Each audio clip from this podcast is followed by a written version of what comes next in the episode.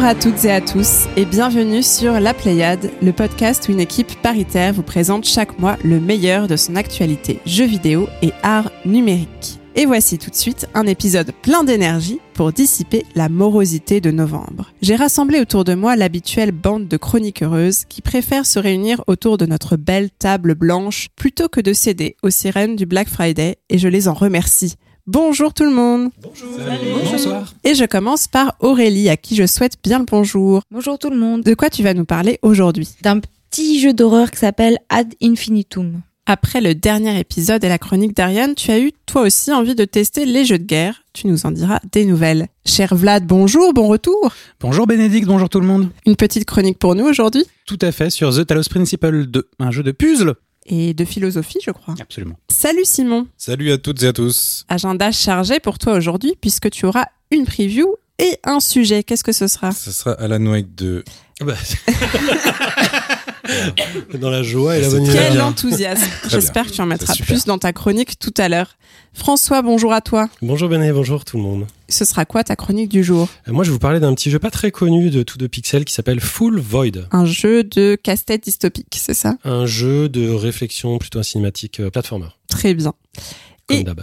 Derrière nos câbles et consoles, on retrouve Thibaut, notre super Master Chief. Merci à lui d'assurer une fluidité d'enregistrement et de diffusion sans égale. On termine par toi, Ariane. Bonjour, je ne t'ai pas oublié. Salut tout le monde.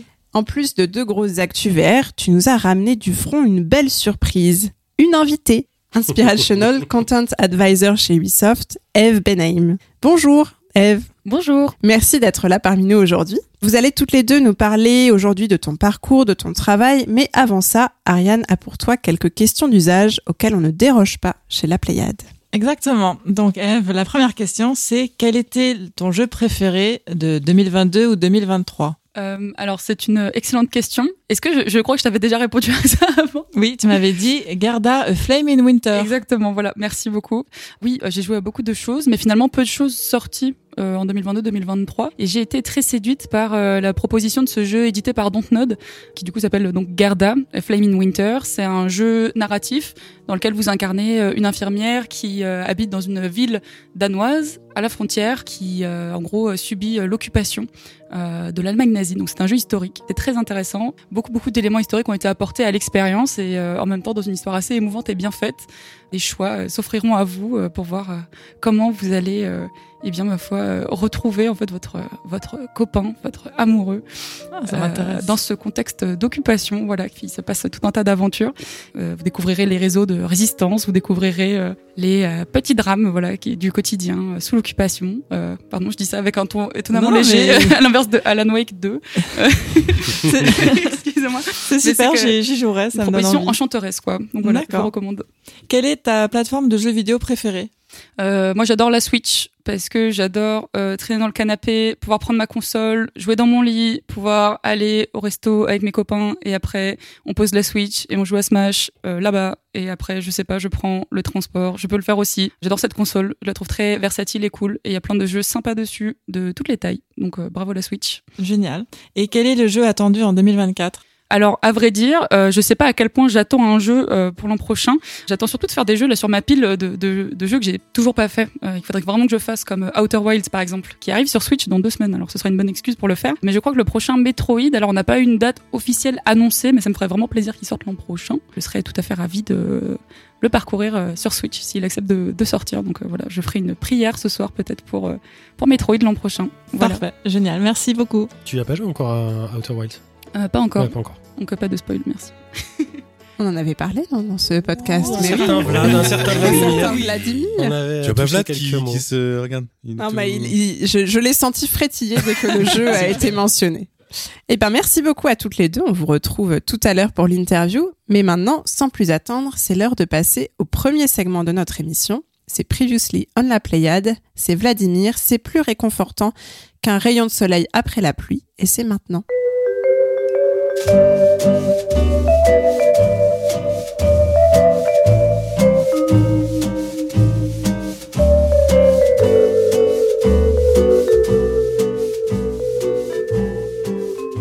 Et à propos du dernier épisode Numérimaniac nous dit j'ai beaucoup aimé votre couverture de l'exposition Jeux de guerre jouer avec l'histoire. Un étonnement pour moi d'entendre des mots comme la colline de Lorette. Ayant de la famille dans le Nord, il m'arrive assez souvent d'aller à la nécropole ou à l'anneau de mémoire. J'ai également pu visiter le mémorial canadien de Vimy et les tranchées qui ont été sauvegardées. J'ai trouvé le sujet passionnant à écouter avec de nombreuses questions et ambiguïtés sur le rôle que jouent les jeux vidéo dans la perpétuation de cette mémoire. Les commissaires étaient très intéressants et j'espère sincèrement pouvoir aller à cette exposition peut-être en 2024. Merci pour ça.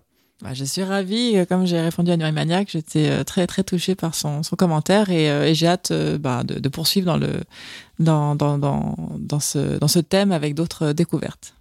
Euh, autre sujet, puisque nous avions également euh, un invité le mois dernier, Odaisu de son côté, qui se demandait si le jeu Under the Waves avait intégré un peu d'humour sur le personnage principal, mais plus de l'humour à la Wes Anderson. Il ajoute le jeu me ramenant à son film La vie aquatique. D'ailleurs, dans l'interview, les questions d'un passage à la guitare, mais qui n'a pas été retenu, je crois. Du coup, ça m'a rappelé combien la BO du film d'Anderson par euh, Seu était belle. François, je sais que tu as des choses à dire là-dessus. Peut-être juste doublement. Alors non, il n'y a, pas beaucoup d'humour euh, dans le jeu, mais c'est euh, une question qui est intéressante parce que c'est une question qui a été, soulevée par, d'autres personnes euh, sur, sur les réseaux globalement et dont j'ai pu rediscuter avec Ronan rapidement à Paris Games Week. C'est marrant comment l'humour peut revêtir des couches parfois un peu surprenantes. C'est-à-dire que c'est pas forcément une, une blague, c'est-à-dire qu'il y a des gens qui se disent ah bah il y a un moment donné où euh, c'est un drame et quelqu'un va faire une blague. Et donc ça sonne pas parce que c'est un drame et on n'a pas le droit de faire de l'humour et tout ça. J'ai lu ce genre de commentaires. C'était pas euh, celui qui était sur un Discord en l'occurrence. Mais donc euh, pour répondre à ta question, non, il n'y a pas beaucoup d'humour dans Under the Wave, mais il y en a parfois dans la vie, y compris dans les moments les plus dramatiques. Et je trouve ça assez euh, fin et raffiné euh, d'arriver en tant que scénariste ou développeur de le jeu à le faire passer euh, au sein d'un jeu vidéo. Merci François, et ce sera peut-être encore pour toi d'ailleurs. C'est Josie qui nous dit J'ai tiqué sur l'insolubilité du problème maintes fois relevé du personnage qui se douche tout habillé. Renan Coiffec explique que ça aurait coûté trop cher de créer un autre modèle 3D juste pour la douche. J'avoue que ça m'a laissé pantois. Modifier légèrement un modèle 3D existant pour le dessiner nu, quitte à ne modéliser que la partie nécessaire pour la scène, je n'arrive pas à croire que ça puisse représenter autant de boulot. Quand je vois à quel point les reviews stick sur ce détail, c'est dommage, non. Question pour euh, Renan et pas pour moi, mais j'avais trouvé euh, durant l'enregistrement qu'il y avait fort bien répondu. Peut-être qu'il y a des aspects au niveau de la prod euh, qui échappent à certains de nos auditoristes. C'est pas juste mettre ou retirer un bonnet. Il y a aussi des, aspects au niveau de l'animation qui sont là. Enfin, c'est du travail et quand on est une petite équipe, chaque chaque moment compte. Et j'ai trouvé intéressant la pirouette qu'il avait utilisée en essayant de justifier le fait que voilà dans les profondeurs et dans les dans les troubles que subit le personnage dans le jeu, on pouvait justifier scénaristiquement le fait qu'il pouvait avoir un certain nombre d'hallucinations et que tout n'était pas forcément ancré dans le, dans le réel. Merci François. Et merci Vlad pour ce Previously on la Pléiade. On enchaîne maintenant avec un tour des news.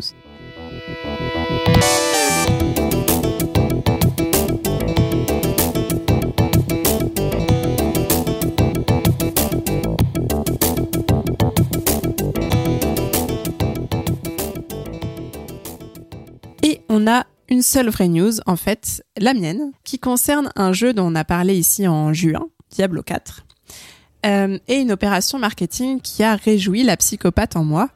Pour inviter les fans de gaming et en particulier ceux de Diablo à faire don de leur sang, Blizzard a présenté un nouveau PC insolite qui contenait du vrai sang humain.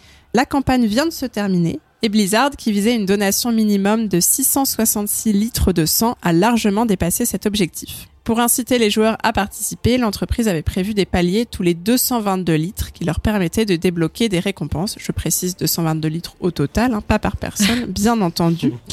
Comme une petite campagne de crowdfunding un peu gore, à 222 litres, on avait des accessoires d'armes Blood Petal, à 444 litres, l'armure barbare du Lockreth Maor, et enfin à 666 litres, des montures Vermillon High. L'ordinateur était alors mis en jeu et offert suite à un tirage au sort. Pour participer, les joueurs avaient simplement à fournir la preuve de leur participation via un site dédié, Diablo Blood Harvest. Vous pouvez y aller. Vous vous en doutez, cette campagne marketing avait tout pour me plaire. Et à moins que vous ayez des questions sur l'ordinateur plein de sang. Moi, je pars pas en vacances avec toi. C'est des trucs entre de peau humaine et tes ordinateurs de, de sang. euh, bah, c'est bon, Mais c'est une quoi. belle campagne. Ils ont récolté des centaines de litres de sang. Je précise pour des hôpitaux. Hein. C'était pas juste pour Blizzard. Blizzard n'a pas des poches de sang Ils stockées. boivent le sang des joueurs. C'est ça. Et on va tout de suite enchaîner avec un segment ressuscité d'entre les morts, le point VR.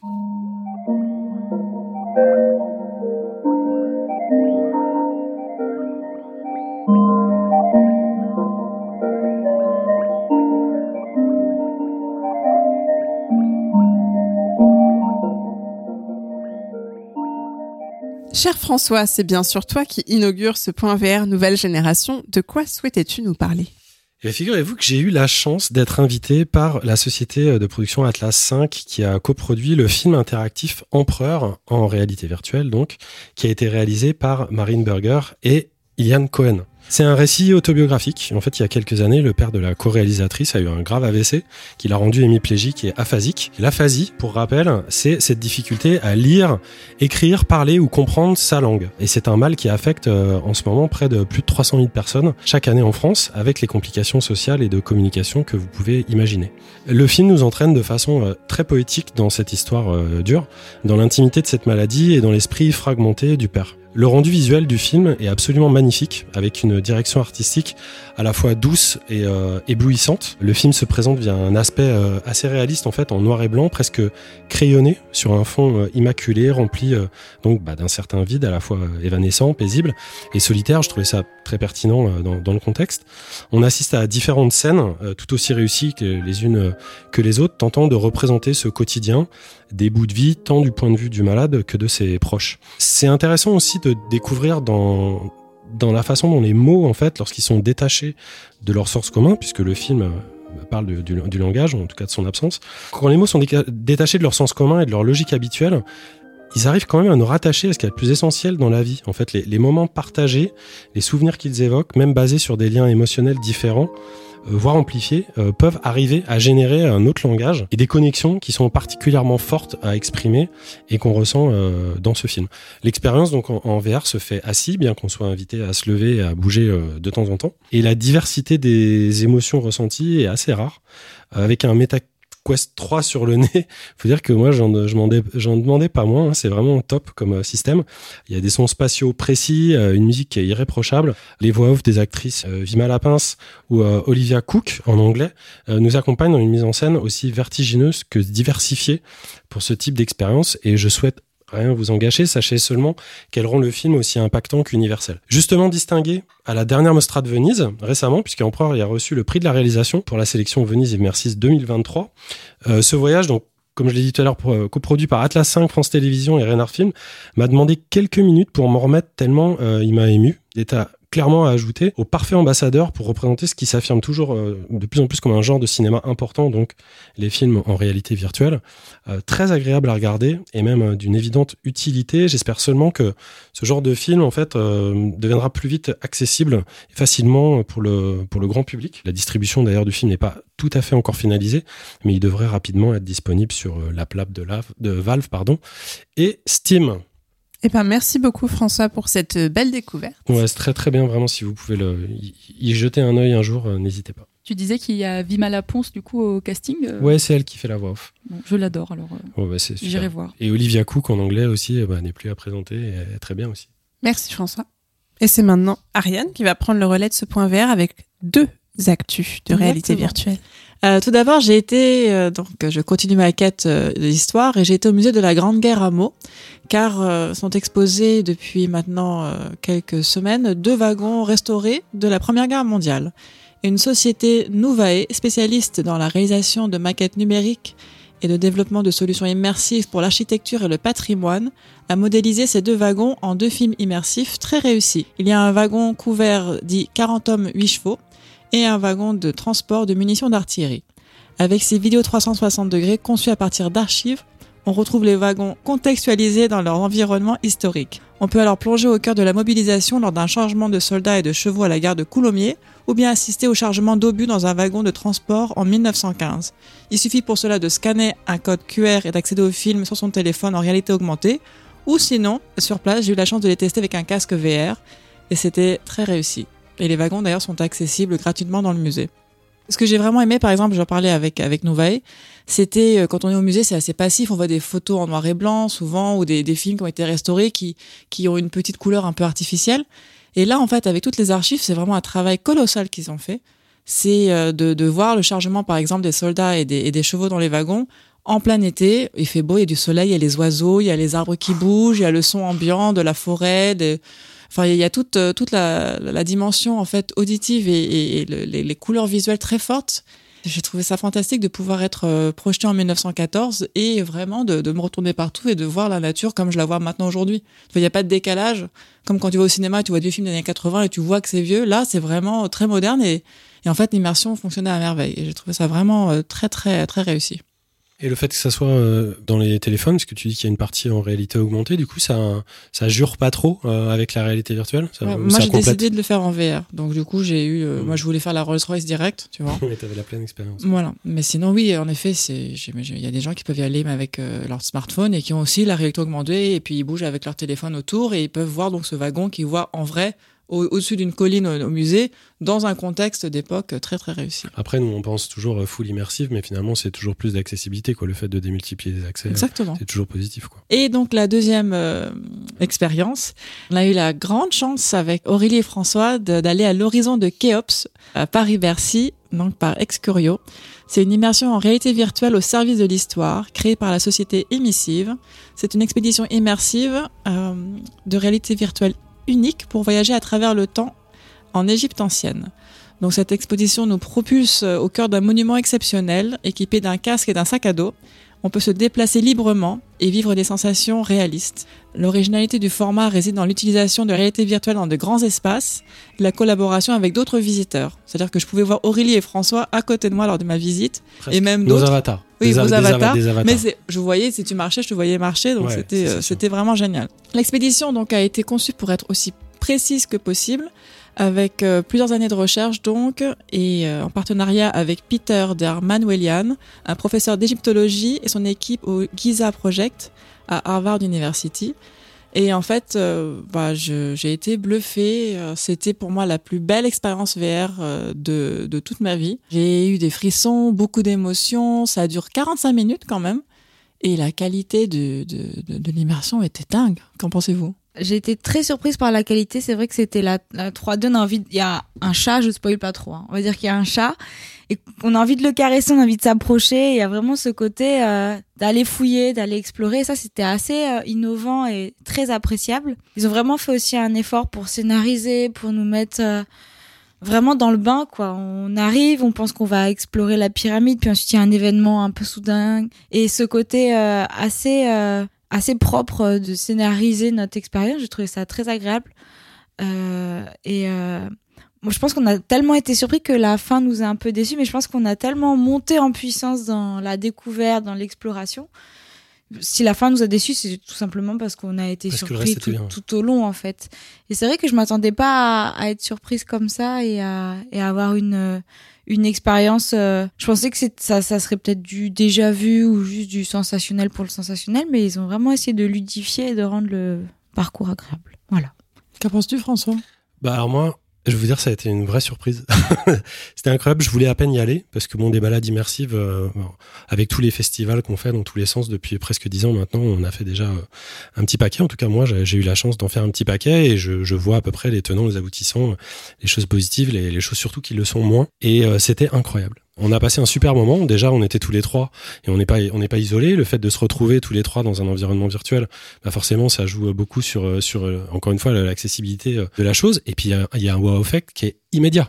C'est-à-dire qu'en fait, faut resituer, c'était 10 heures du matin, j'étais pas prêt, je me suis dit, ok, on va mettre un masque de réalité virtuelle, et puis on va rentrer chez nous, ça va être très bien. Sauf que j'avais pas prévu de me téléporter comme ça instantanément en Égypte, et encore moins en bas d'une pyramide que personnellement, je n'ai jamais eu la chance de voir euh, de mes propres yeux, et euh, qui plus est, quasiment euh, pour moi seul. Donc c'était le gigantisme, l'effet, il est sidérant. Et ça, c'était que la première partie des choses, parce qu'après, évidemment, et c'est pas un spoil de le dire, on va rentrer dans la pyramide. Et moi, d'un coup, je me suis rappelé que bah, j'étais complètement claustrophobe, euh, que vous, me faites déjà difficilement rentrer dans, un ascenseur, donc dans une pyramide. C'est beaucoup plus compliqué. Et c'était incroyable. C'est hyper confortable. Il y a absolument pas de, gêne, quoi que ce soit. C'est du, du tout bon. Et ça m'a vraiment fait réfléchir euh, derrière sur euh, trois aspects que je voulais partager avec vous. Parce qu'évidemment, il y a rien qui est aussi beau que la réalité. hein. La question n'est pas là. Même le système, il est un peu lourd. On doit, on est, on est autonome dans une pièce qui fait, je sais pas, je vais dire n'importe quoi, mais 300 mètres carrés avec des marqueurs partout. Et il y a d'autres gens qui sont dans la pièce, qui sont ailleurs au moment de l'expérience. Donc c'est un peu comme un train fantôme. On est, on est tout seul avec nos masques.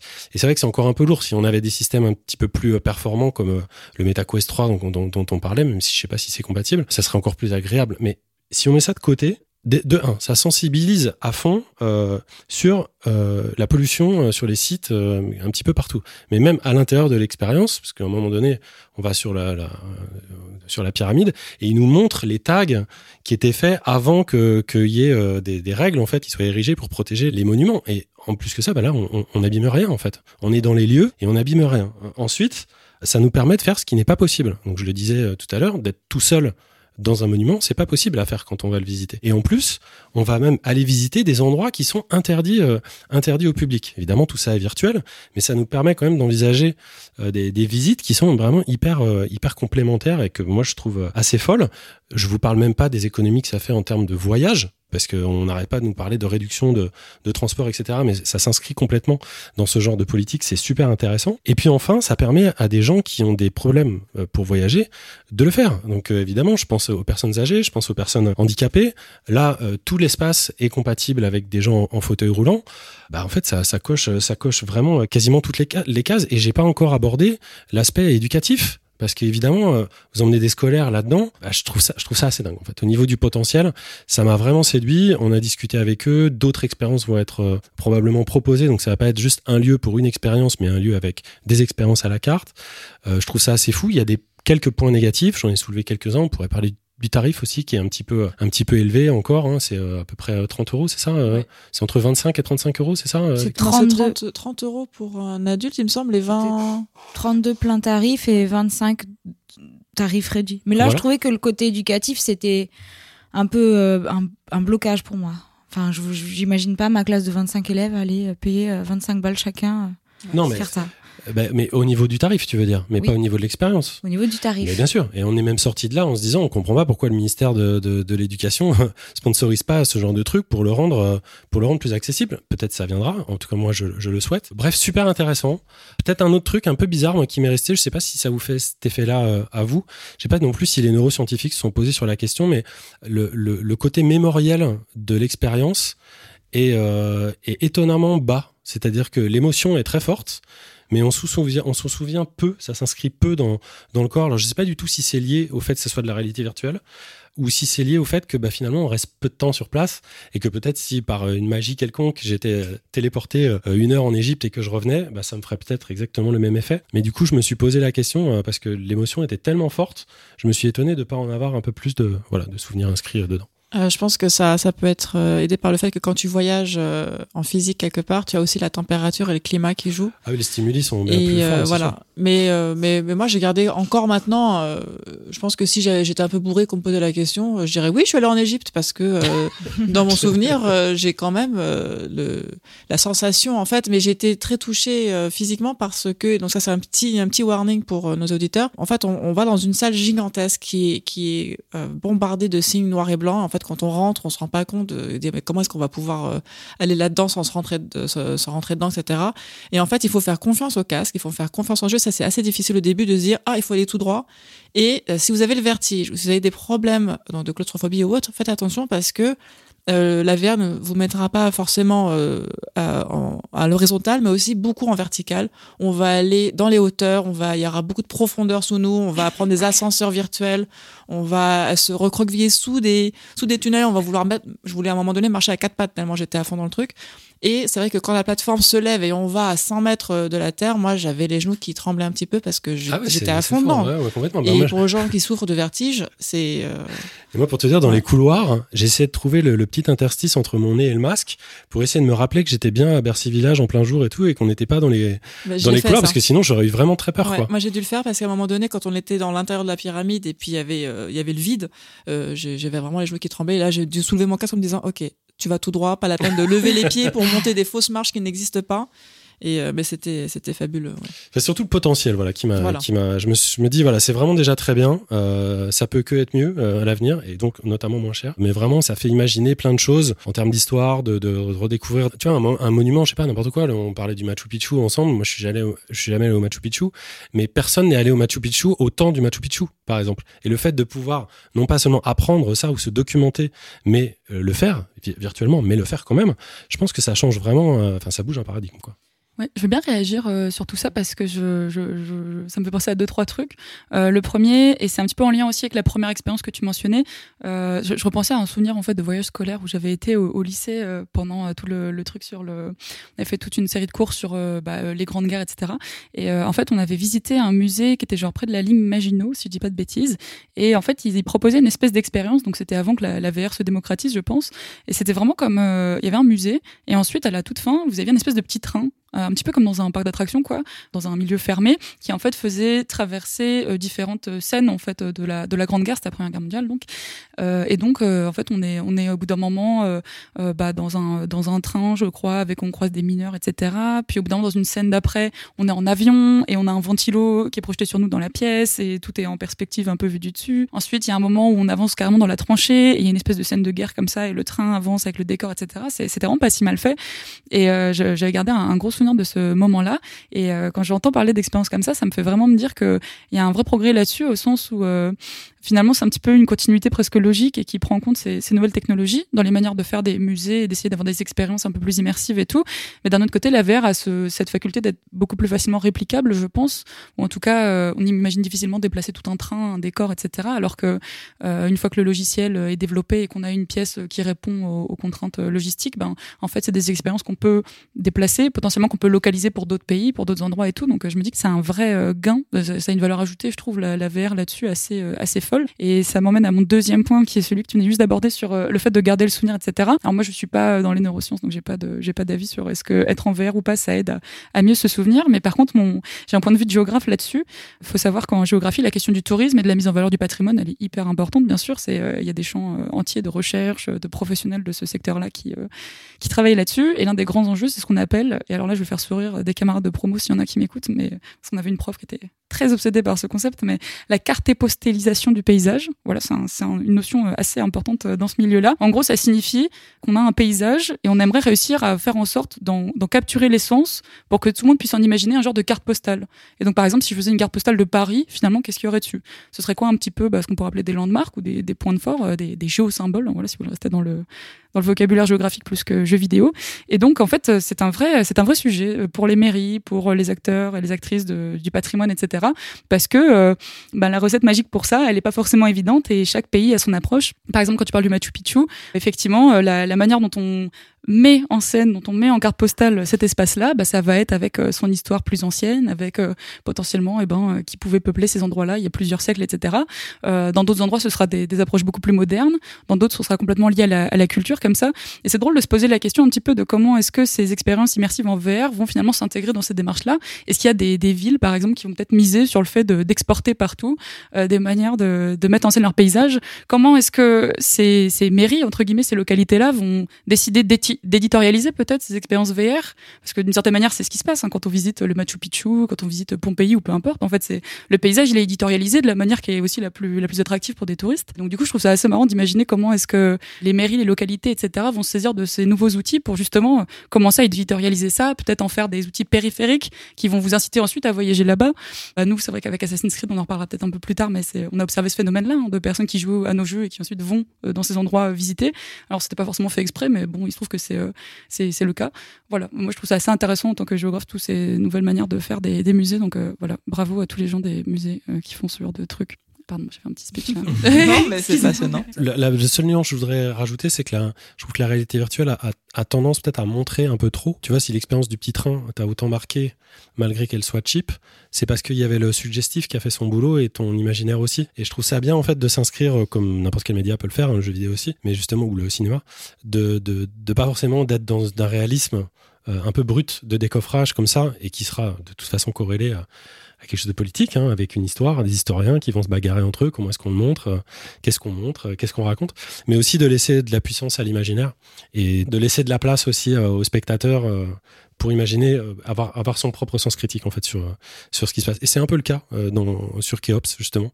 Je trouve que c'est assez bien dosé. On a une, une, guide qui nous accompagne comme ça tout le temps, qui est une sorte de, de référente qu'on peut choisir d'écouter ou, ou, pas écouter. Mais on a toujours un, de la liberté en fait dans l'expérience et moi j'ai trouvé ça hyper, hyper intéressant. L'expo euh, Pompéi, je sais pas si vous l'aviez faite au Grand Palais, mais il y avait Oui. un, petit, un petit bout de VR euh, dedans, euh, dans une espèce de maison où vous vous retrouviez à, à chercher un petit peu à quatre pattes les différents objets qu'on peut retrouver dans une maison d'époque. Et euh, du coup, j'ai bien aimé cette approche où finalement c'est une partie de l'expo, mais c'est pas non plus forcément le cœur de l'expo. Et quelque part, peut-être que ça rentre dans ce que tu viens de dire, c'est-à-dire euh, euh, miser aussi sur d'autres choses que la, la VR toute seule. Mais franchement, votre truc avait l'air hyper bien, donc je crois que je jetterai un œil. Eh bien, merci beaucoup euh, à tous les trois pour ce retour d'expérience et à Eve pour ses commentaires très intéressants dessus. Et on va poursuivre avec une preview, celle de Simon qui va nous parler horreur et survie avec The Lethal Company.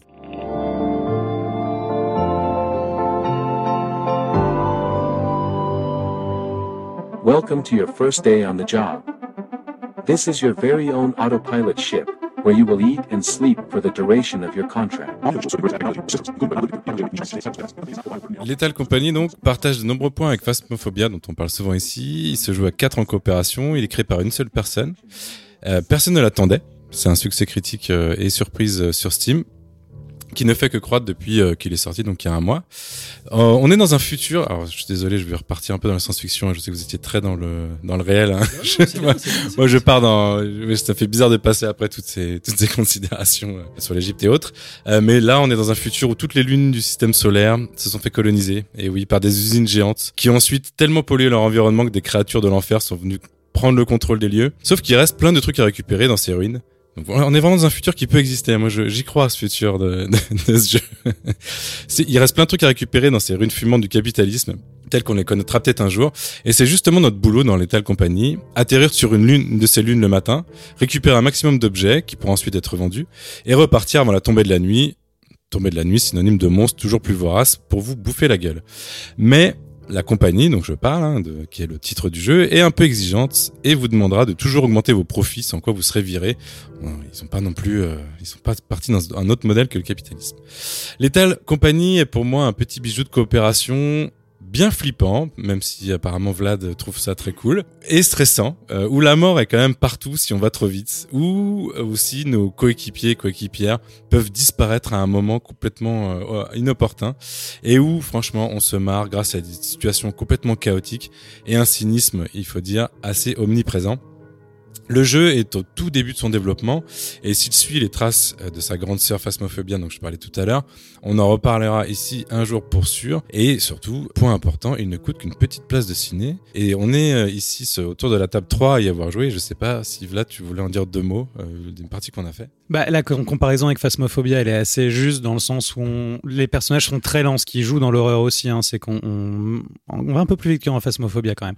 Mais on se retrouve très vite dans des situations un peu euh, de, de, de lieux fermés, dans le noir, avec un coéquipier, on sait pas trop où il est, à marcher très lentement, entendre des bruits un peu lugubres à droite, à gauche, on sait pas d'où ça vient, on sait pas ce que c'est, et puis avec des apparitions régulièrement, évidemment.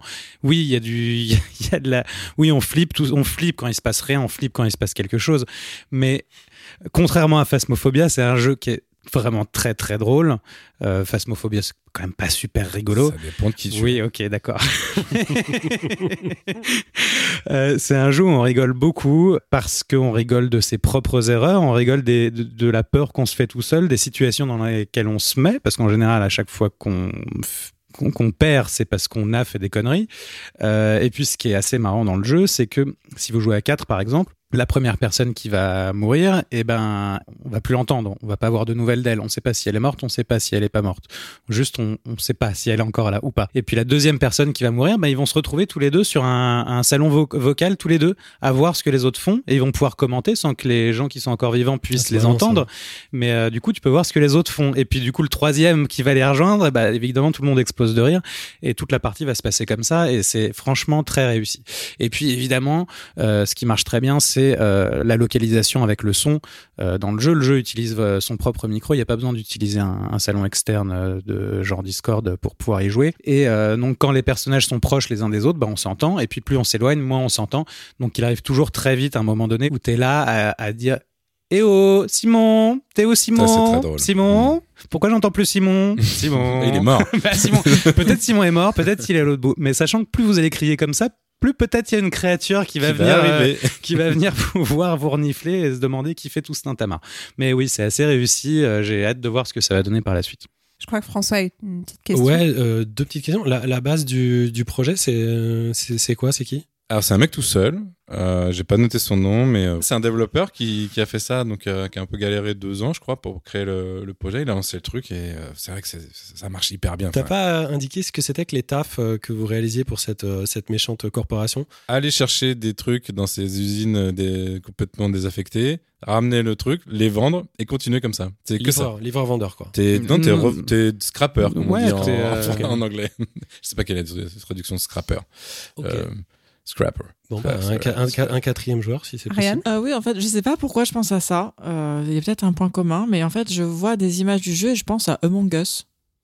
Oui, moi aussi, j'ai. Bah, si, ça me. Sauf ça que c'est full coop, quoi. On n'est pas, il y a pas de traître normalement. D'accord, mais je sais pas dans Alors, si, il y a des la façon traîtres, dont oui. il bouge, euh, le lieu, les petites Au tâches, début, les Thibaut, machins. Thibaut est un peu un traître. hein. Tout au début du jeu, quand Je tu sais, commences à pas si partir t'as tout t'as seul. précisé, c'est un jeu en, à la vue- en vue à la première personne. Mais quand non, j'ai même. rien dit du jeu. On peut avoir des objets à la main, on peut, on peut s'acheter, là ça se rapproche de Phasmophobia, on peut s'acheter des, des Toki, des Walkie, des petites lampes torches, des petits trucs comme ça. euh, des- des- Voilà, plein de choses sont possibles. C'est vraiment pas très Among Us hein, quand même, je trouve. Je comprends le- la vibe que vous voyez, mais Oh, C'est les petites combis, je pense. Les, les combinaisons qui, qui Oui. ça. Ils sont un peu comme ça là. Du coup, c'est en preview. Je sais pas si tu as précisé donc, que c'était en accès anticipé. Oui, ça, oui, ça. Et est-ce que. Moi, je voulais voilà. faire juste une petite ce jeu est mais- présenté dans la catégorie preview car il est actuellement en accès anticipé Et du coup, est-ce que vous avez eu quand même quelques bugs, quelques glitches ou non pas trop? Ah non, là, on est juste un- dans le contenu. En gros, il va rajouter du contenu. C'est très stable. D'accord. C'est super bien fait. Après, il y a sûrement plein de bugs, mais en fait, comme le jeu est oui. t'es fragile, donc peut-être les bugs, on les voit pas, on les comprend pas. Ah, ou mais tu penses que ça fait partie des Oui, trucs pour te bah, déstabiliser tout est là pour te tuer. Hein, C'est donc, malin. euh, On n'a pas parlé de l'esthétique globale qui est un peu trash, euh, qui est trashy, on va dire. Pas trash, c'est pas, c'est ni gore ni quoi que ce soit, mais c'est, euh, voilà, c'est, c'est un peu d'imake, euh, c'est, c'est un peu, c'est un peu du pixel sale. Euh, les monstres sont en- moches. en hein. 3D. Mais moches, Oui, euh, oui, dans oui. le sens, euh, ils font peur quand même. Enfin, ils sont ouah, ça dépend. pas la fou. Ouais, bon. Eh bien, merci beaucoup pour ce retour. Et on va enchaîner avec nos chroniques, à commencer par celle d'Aurélie qui va nous plonger dans le cauchemar de la Première Guerre mondiale avec Ad Infinitum. You have done it once. Now you need to do it again.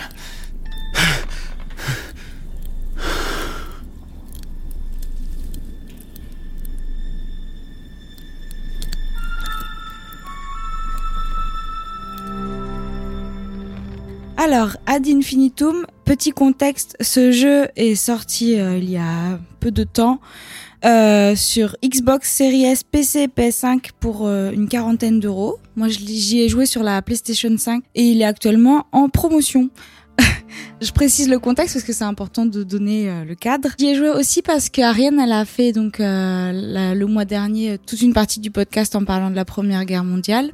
Et ça m'a envie de, de, retenter des expériences de jeux qui parlent de, du traumatisme de la guerre. Et en faisant des recherches sur Internet, je suis tombée sur ce jeu. Et entre-temps, j'ai appris que mon arrière-grand-père était mort euh, au champ d'honneur, comme on dit, en 1917. Et donc ça m'a encore plus donné envie de, de, de comprendre un peu euh, la vie des soldats et, et ce sujet passionnant des traumatismes post-guerre. Donc dans Ad Infinitum, euh, on joue un soldat allemand. Le jeu a été euh, développé par un studio qui s'appelle EKT et qui, euh, qui est cofondé par euh, deux, deux vétérans du jeu vidéo qui ont fait leur studio. Donc c'est leur premier jeu. Et donc du coup, on joue un soldat allemand qui s'appelle euh, Paul et qui va revivre les scènes atroces de la Première Guerre mondiale dans les mais qui va aussi nous faire vivre des scènes atroces euh, dans, le grand manoir dans lequel il habite avec sa famille. Donc euh, le jeu est à la première personne. Même si on pense qu'on va tenir une arme, c'est seulement dans les dix premières minutes du jeu, on ne tire pas, on ne tue pas avec une balle. Et l'intérêt du jeu, c'est de fouiller la maison, le manoir, de comprendre euh, l'histoire de cette famille, le passé de Paul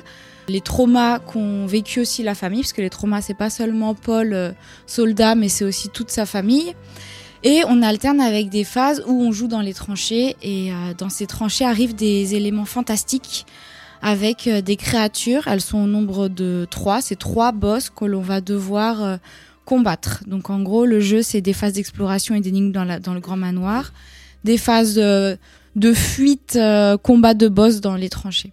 J'ai vraiment eu un gros coup de cœur sur la direction artistique. C'est ce qui m'a fait choisir ce jeu d'ailleurs. Euh, parmi plein de jeux qui parlent de trauma euh, post-guerre, c'était mon choix.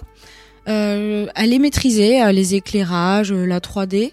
Il y a eu quelques bugs de texture et d'animation un petit peu, je dirais, fébriles, qui, m'ont un peu sorti de l'immersion, mais globalement, vraiment, le jeu de lumière, les décors, l'ambiance, et maîtriser même le, le, cara design des créatures. Il y a, vraiment un, choix, presque un choix de scénario dans le design des créatures, où chaque créature qu'on va affronter, là, les trois, c'est lié à un personnage de l'histoire de la famille, c'est lié à, à une émotion, il y a le désespoir, la corruption et la peine, c'est clairement lié à tout ce qu'a pu vi- vivre Paul ou sa famille. Et euh, il y a aussi la musique. Moi, j'ai vraiment eu aussi un gros coup de cœur pour la musique. Euh, elle est immersive, euh, il y, a, il y, a, des bruits dans le manoir qui nous font un peu flipper, mais en fait il se passe rien, mais quand même il y a quelque chose qui doit se passer parce que le bruit, euh, il y a beaucoup de voix off aussi. Enfin c'est pas des voix off, mais en gros il y a des... Quand on retrouve un document, il va être lu par le personnage qui a écrit ce document, par exemple des lettres, des journaux intimes, euh, euh, même des, bouts de, de, bouts de journaux. Et ça, du coup, toute cette euh, cette euh, on va dire ce soin mis pour les, les bruitages, les doublages, ça c'est vraiment quelque chose de très très appréciable dans Ad Infinitum. Là où j'ai un petit peu décroché sur l'immersion, c'est plutôt le gameplay parce que ça quand même c'est quand même très proche du walking simulator. On passe beaucoup de temps à marcher, à fuir, à chercher en marchant. Et les phases de boss, euh, je les ai trouvées euh, poussives. Il y a beaucoup de moments où j'avais rêvé, j'avais du mal à, le jeu est très sombre, donc j'avais du mal à comprendre où aller. Hum, La touche de pour courir marchait pas tout le temps, donc du coup des fois j'ai dû recommencer des scènes plein de fois. Et j'ai vu que ces bugs, j'étais pas la seule à l'avoir vécu. euh, Et pourtant, j'ai joué, c'est pour ça que je, disais que j'ai joué à une version euh, payante euh, PS5 euh, sur CD. C'était un peu frustrant d'avoir des bugs alors qu'on a euh, normalement la version définitive euh, avec En même temps, ça va peut-être être patché. Ou... ça va peut-être être patché. Euh, Il y a des bugs que j'ai pas eu, que d'autres gens ont eu. Donc je pense qu'entre temps, j'ai eu un patch. Mm. Et euh, j'ai eu quelques bugs aussi sur le son et la musique qui m'ont un peu décroché. À un moment donné, j'ai eu une voix qui se répétait. J'avais les sous-titres qui apparaissaient sur mon écran qui m'empêchaient de voir euh, la scène. Donc j'ai dû euh, reboot cette scène. Du, du coup, c'est ce qui fait perdre un peu en immersion. Disons que c'est un, un tout petit peu dommage. Un petit peu gâché euh, l'expérience. Elle est pas très longue, l'expérience. Euh, moi, j'ai mis euh, environ 7, 7, 8 heures. J'ai vu qu'il y a des gens qui, sur Internet, le finissent en 3 heures. Il y a trois, trois fins différentes. Euh, je ne referai pas le jeu pour avoir les fins, donc du coup je suis allée voir les trois fins sur internet. C'est trois fins très différentes selon la manière dont on affronte les boss. J'ai vraiment apprécié de découvrir cette famille et le personnage à travers les récits. C'est pas des cinématiques, c'est vraiment on lit et on écoute euh, ce qui se passe ou on découvre à travers, euh, comme je disais, les boss qui nous racontent aussi des choses. Par contre, je, je, je regrette un peu que euh, j'avais comme image la peinture qui s'appelle Der Krieg, ça veut dire la guerre d'Autodis, je sais pas si vous voyez, où c'est un tas de corps, euh, il y a les soldats qui vont à la guerre et puis le panneau c'est un triptyque et au centre il y a ce tas de, de morts et euh, j'ai jamais vécu, enfin dans le jeu là dans Infinitum il y a jamais ce dégoût, je n'ai jamais été dégoûtée dans le jeu par la mort. Je me suis toujours dit oh c'est rigolo cette créature fantastique. euh, mais je trouve que le studio a été un peu timide sur le dégoût de la guerre. Il parle du traumatisme de la guerre, on comprend que le personnage est traumatisé, mais nous-mêmes joueurs, on l'est pas trop quoi.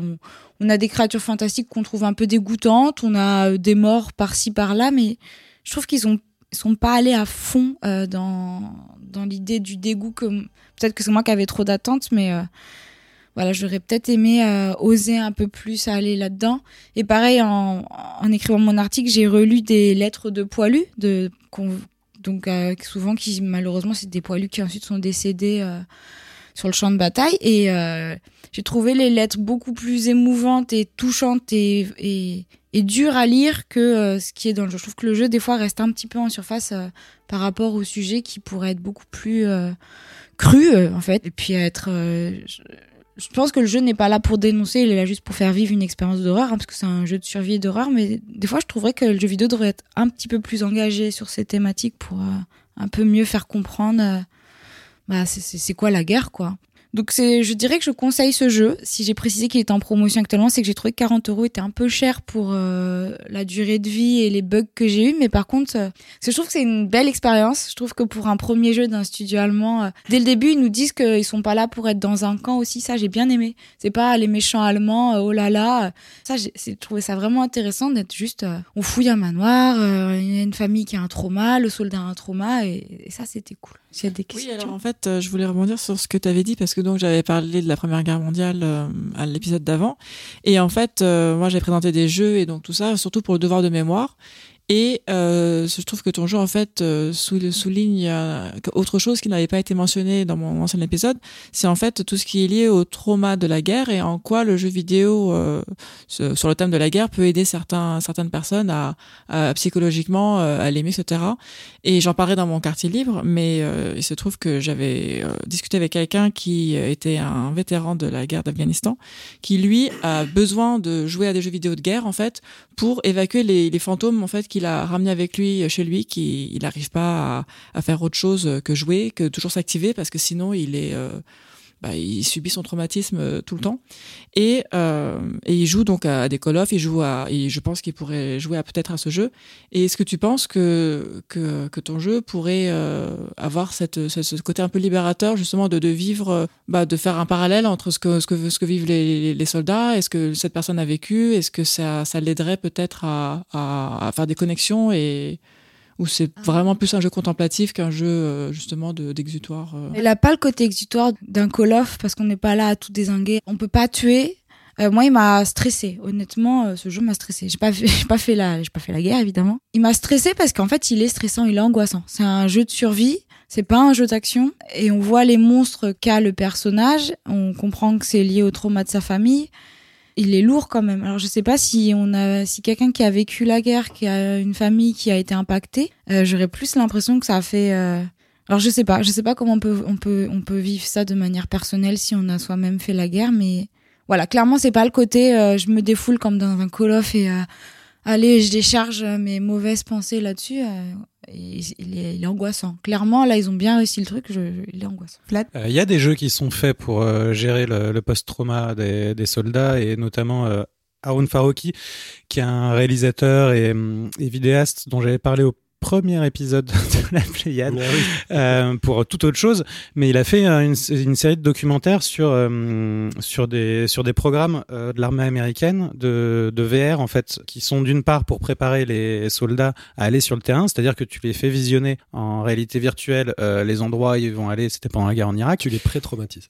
Tu, tu les prépares, chauffes. tu les, tu les chauffes, et après des des jeux vidéo toujours en réalité virtuelle où ils leur font revivre euh, les situations traumatisantes qu'ils ont pu euh, vivre, y compris la mort de leurs camarades, les moments où ils se sont blessés, des choses comme ça. Et c'est vraiment des programmes qui existent avec des jeux vidéo qui existent euh, en réalité virtuelle, qui voilà, qui sont utilisés euh, notamment par l'armée américaine. Et je pense pas en revanche que des jeux comme ça qui sont sur une période très spécifique et qui sont en plus complètement fantastiques euh, soient vraiment mm, très intéressants pour euh, gérer ce, ce genre de situation. François? Ouais, bah, je rebondis complètement sur ce que dit Vlad. Moi, ce qui m'a étonné, c'était ce que tu en as dit euh, du jeu. Et ce qui m'intéressait dans le jeu, c'était l'équilibre entre le fantastique et le réel, en fait.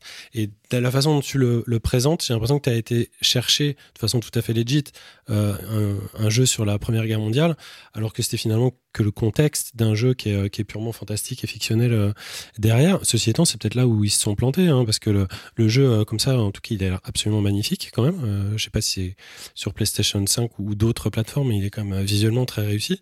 Après, j'aurais bien aimé savoir pourquoi ils ont utilisé un tel parti pris, parce que de base, c'est sûr que la Première Guerre mondiale, surtout avec un aspect comme ça réaliste, on se dit bah c'est suffisamment euh, horrible euh, pour faire flipper euh, sans en rajouter. Donc je ne sais pas pourquoi ils ont utilisé le, biais du fantastique pour aller pour aller chercher autre chose. Ils en ont le droit. hein, la question n'est pas là. Si les, cr- les créatures fantastiques, les, traumas des personnes de la famille, leur design, les créatures, c'est la métaphore des traumas. La première créature, clairement, c'est la mère. Enfin, j'ai pas envie de spoiler le jeu, mais la première créature qu'on va affronter, c'est le désespoir, c'est la représentation de la mère sous la forme d'un monstre. Mmh. Une femme coupée en deux, éventrée, euh, les, les, les seins qui tombent. T'as dit que c'était pas hyper euh, horrible euh, le, le design des monstres. J'ai dit que euh, une peinture d'autodisme me provoque plus de Ouais. dégoût qu'une créature fantastique. Et c'est là où j'ai peut-être été déçue par le jeu, et en même temps tant mieux. Ouais, c'est juste pour dire que je, enfin, je, je comprends aussi. C'est difficile comme positionnement parce que même euh, chez les contemporains de, de personnes qui ont fait la guerre, qui ont participé, etc. Il y a aussi des formes artistiques euh, qui ont permis de d'exprimer ce genre d'émotions à travers des, des choses. C'est fantastique. Et quand tu parles d'autodix, moi je trouve que ça résonne pas mal. Euh, les courants artistiques qui soient, bah, avec beaucoup d'expressivité, les courants surréalistes, l'absurdité, le, le théâtre absurde, etc. C'est que des, des mouvements littéraires qui, je crois, sans être complètement, par exemple, fantastiques. Euh, euh, comme le serait, euh, je sais pas, un, livre de, de, SF, quoi, pur et dur. Et encore, en fait, on pourra le discuter. C'est l'une des manières, il me semble, d'exprimer ça. Et justement, alors moi, la question que je me posais, c'était, euh, il me semble qu'il y a un jeu Amnesia, là, qui est sorti récemment, une suite Amnesia, qui avait comme setting aussi l'une des grandes guerres. Je sais plus laquelle, la première ou la deuxième. Mais je crois que justement, ils avaient, ils avaient pris le setting bunker pour faire un truc un peu bah, horrifique, quoi, la sauce Amnesia. Donc, je me demandais si tu en avais entendu parler, si tu y, si tu y avais joué aussi. Euh, parce que c'est la dernière sortie un peu comme ça dont j'ai entendu parler et peut-être que c'est un jeu qui peut réconcilier les deux ou pas. Franchement, je t'ai envoyé ma liste sur les tranchées, hein, Rolly. T'as tous les jeux hein, normalement.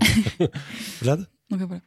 Euh, oui, peut-être qu'effectivement, euh, justement, tu parles d'amnésia. Euh, c'est peut-être nous, en tant que joueurs, qui allons chercher trop de choses dans ce jeu, qui est peut-être juste un jeu d'horreur. Tu parlais de la figure de la mère, qui est une figure euh, assez euh, assez classique euh, dans dans l'horreur, pas que pas que dans le jeu vidéo, dans la littérature, dans le cinéma.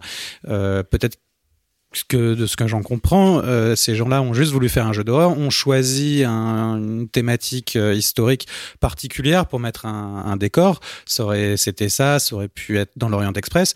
Euh, est-ce que c'est pas nous qui allons chercher hmm, peut-être un peu de, trop de choses à ce niveau-là? Alors honnêtement, j'ai cherché et j'ai pas trouvé de réponse. Je sais pas si eux ils voulaient parler de de trauma post-guerre vécu par leur famille au début du jeu, ils disent qu'il n'y a aucune euh, ethnie ou euh, parti pris. Enfin, ils disent bien qu'ils sont pas là pour accuser qui que ce soit. Euh, à la fin du générique, ils disent en hommage à, mais c'est juste un nom de famille, un prénom. J'ai pas trouvé d'interview qui explique. Donc oui, c'est peut-être moi aussi qui ai mis trop d'attentes. Mais quand tu vas sur leur site internet, ils disent bien que on va revivre les traumatismes d'un soldat. Ils disent bien qu'on va vivre les horreurs d'une famille qu'il y a les gens sur le front, les gens qui restent à l'arrière. Enfin, ils en parlent quand même dans. C'est pas non plus. Euh... c'est pas non plus anodin et c'est pas non plus gratuit tout ça. Très bien. Bah, merci beaucoup euh, Aurélie pour sa chronique. Et Vlad, tu vas reprendre la parole pour nous parler maintenant des énigmes de The Talos Principle 2.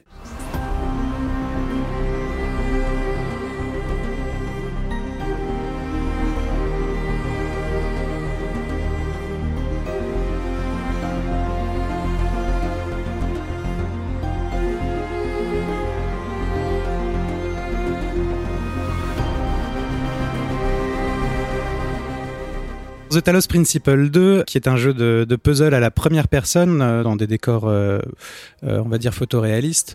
Ça se passe dans le futur, dans plusieurs milliers, voire dizaines de milliers d'années. L'humanité telle que nous la connaissons a totalement disparu, puisqu'elle s'est autodétruite à peu près avec l'ensemble des espèces vivantes, en créant un grand dérèglement climatique qui a causé sa perte, et la perte de la plupart des choses que nous connaissons. Et nous incarnons donc dans ce futur très lointain, 1K, un android ou une android, je ne sais pas, qui fait partie et qui est nouvellement venu dans une petite communauté euh, d'androïdes qui sont donc euh, une des seules euh, espèces qui vit sur cette planète avec quelques autres dont les chats très important. Euh, et donc une, toute petite société euh, qui vit dans le futur, qui connaît son passé, euh, qui connaît le passé de l'espèce humaine, qui elle-même se considère comme, humaine d'ailleurs. Et d'ailleurs, je vois pas pourquoi on leur ôterait ça. Et qui est confrontée à la question évidemment bah, fondamentale à leur échelle de est-ce que on prend le risque de, croître de notre petite société et donc de potentiellement répéter les mêmes erreurs ou est-ce que on prend le risque de stagner voire de nous ratatiner et donc euh, de disparaître? Euh, ça c'est vraiment la question fondamentale de base qui va agiter cette petite société. Mais nous on est là pour faire des puzzles. Donc on va aller faire des puzzles. La croissance la décroissance à d'autres. Nous on fait des puzzles.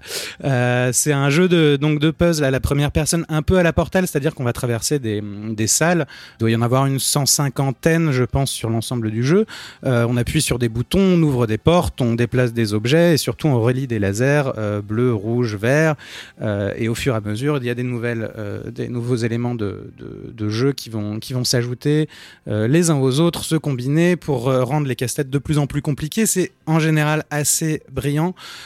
c'est des solutions qui sont très précises très élégante, qui nécessite euh, exactement ce qu'il faut de, euh, de, de, de remue-ménage euh, pour réussir à comprendre d'où on vient et où on va. Il y a un espèce de fonctionnement, une espèce de fonctionnement assez marrant. On fait beaucoup de rétro-engineering en fait dans dans ces puzzles. On va on va aller regarder un peu comment la pièce est foutue. On va regarder les éléments qui sont dedans et on va se demander alors pourquoi, comment, qu'est-ce qu'il y a et on on essaye vraiment de partir de la fin et de de de- de- d'arriver jusqu'au début et puis après de repartir dans l'autre sens jusqu'au moment où tu te retrouves au milieu. Évidemment, tu, tu comprends que tu as raté trois étapes et donc tu repars en arrière. Tu... Enfin, bref, tout ça est très bien foutu. Moi, c'est vraiment le genre de, de puzzle que j'adore. Et donc, euh, ce qui fait la spécificité de The Talos Principle 2, euh, d'abord, c'est des, c'est une espèce de monde semi-ouvert. C'est-à-dire qu'il y a une quatorzaine de zones, on va dire, très ouvertes dans lesquelles on va se balader, qui appellent vraiment euh, à l'exploration, à aller découvrir le, paysage, ce qui s'y cache surtout, plein de petits éléments. Euh, évidemment, on va dire des sortes de puzzles environnementaux, même si c'est pas exactement ça, mais en tout cas des choses qui se passent en dehors de nos salles. Euh, et puis une euh, surcouche narrative om- omniprésente et très importante. Tu l'as en parlais tout à l'heure, Bénédicte, dans la présentation, philosophique. Le mot est un peu un peu gros évidemment quand on le, lâche comme ça. Il faut dire qu'avant ce The Talos Principle 2, il y a eu un 1 dans lequel il y avait une petite couche philosophique qui était euh, ma foi fort intéressante, mais il y avait surtout un jeu qui était très documenté en matière de littérature de science-fiction. C'était un sujet qui avait été vraiment travaillé par, euh, par les développeurs, très inspiré euh, de Philippe Cadic notamment, mais aussi euh, de toute la nouvelle vague britannique euh, des années 70-80, avec ces questions sur qu'est-ce qui définit un être humain, qu'est-ce qui fait un être humain, qu'est-ce qui fait le réel, qui on est, des choses comme ça. Et avec un jeu plus philosophique qui était plutôt un jeu d'esprit dans The Talos Principle 1 sur autour de ces questions-là, où tu pouvais donc arriver à, à- la conclusion que une grenouille était un être humain. Euh, dans The Talos Principle 2, on est sur des sujets beaucoup plus lourds et beaucoup plus solides, avec une documentation cette fois-ci qui n'est pas une documentation de science-fiction, mais qui est vraiment une doc- doc- documentation euh, philosophique, notamment, euh, alors peu de philosophes contemporains, euh, encore que, mais surtout des, philosophes, on va dire, de tradition euh, gréco-latine, euh, sur des questionnements assez essentiels sur euh, autour de, de qui on est, qui on paraît, euh, qu'est-ce qui fait société, euh, comment on fait société, comment comment on, vit euh, avec la nature, qu'est-ce que la nature d'ailleurs, et, euh, et ça ces questions-là qui étaient, enfin disons ces thématiques-là qui étaient relativement optionnelles euh, dans le premier jeu, là sont euh, absolument pas optionnelles du tout. Donc si ces questions ne vous intéressent pas, euh, alors là déjà vous pouvez ne pas y aller. En revanche, si elles vous intéressent, ne serait-ce qu'un tout petit peu, et je vous demanderai pas d'être calé, je vous demanderai même pas de vous d'avoir déjà lu des bouquins de philo, mais juste si ça vous intéresse de vous poser la question de, qu'est-ce que je suis par rapport à la nature qui m'entoure ou qui ne m'entoure pas parce que je vis en ville par exemple. Là, vous pouvez y aller parce que le jeu vous prendra pas pour un ni pour un débile ni n'exigera de vous d'être un grand savant ou d'une grande savante, mais viendra vous prendre tel que vous êtes et euh, en revanche, faudra se préparer à devoir se positionner parce que le jeu va vous demander de faire ça.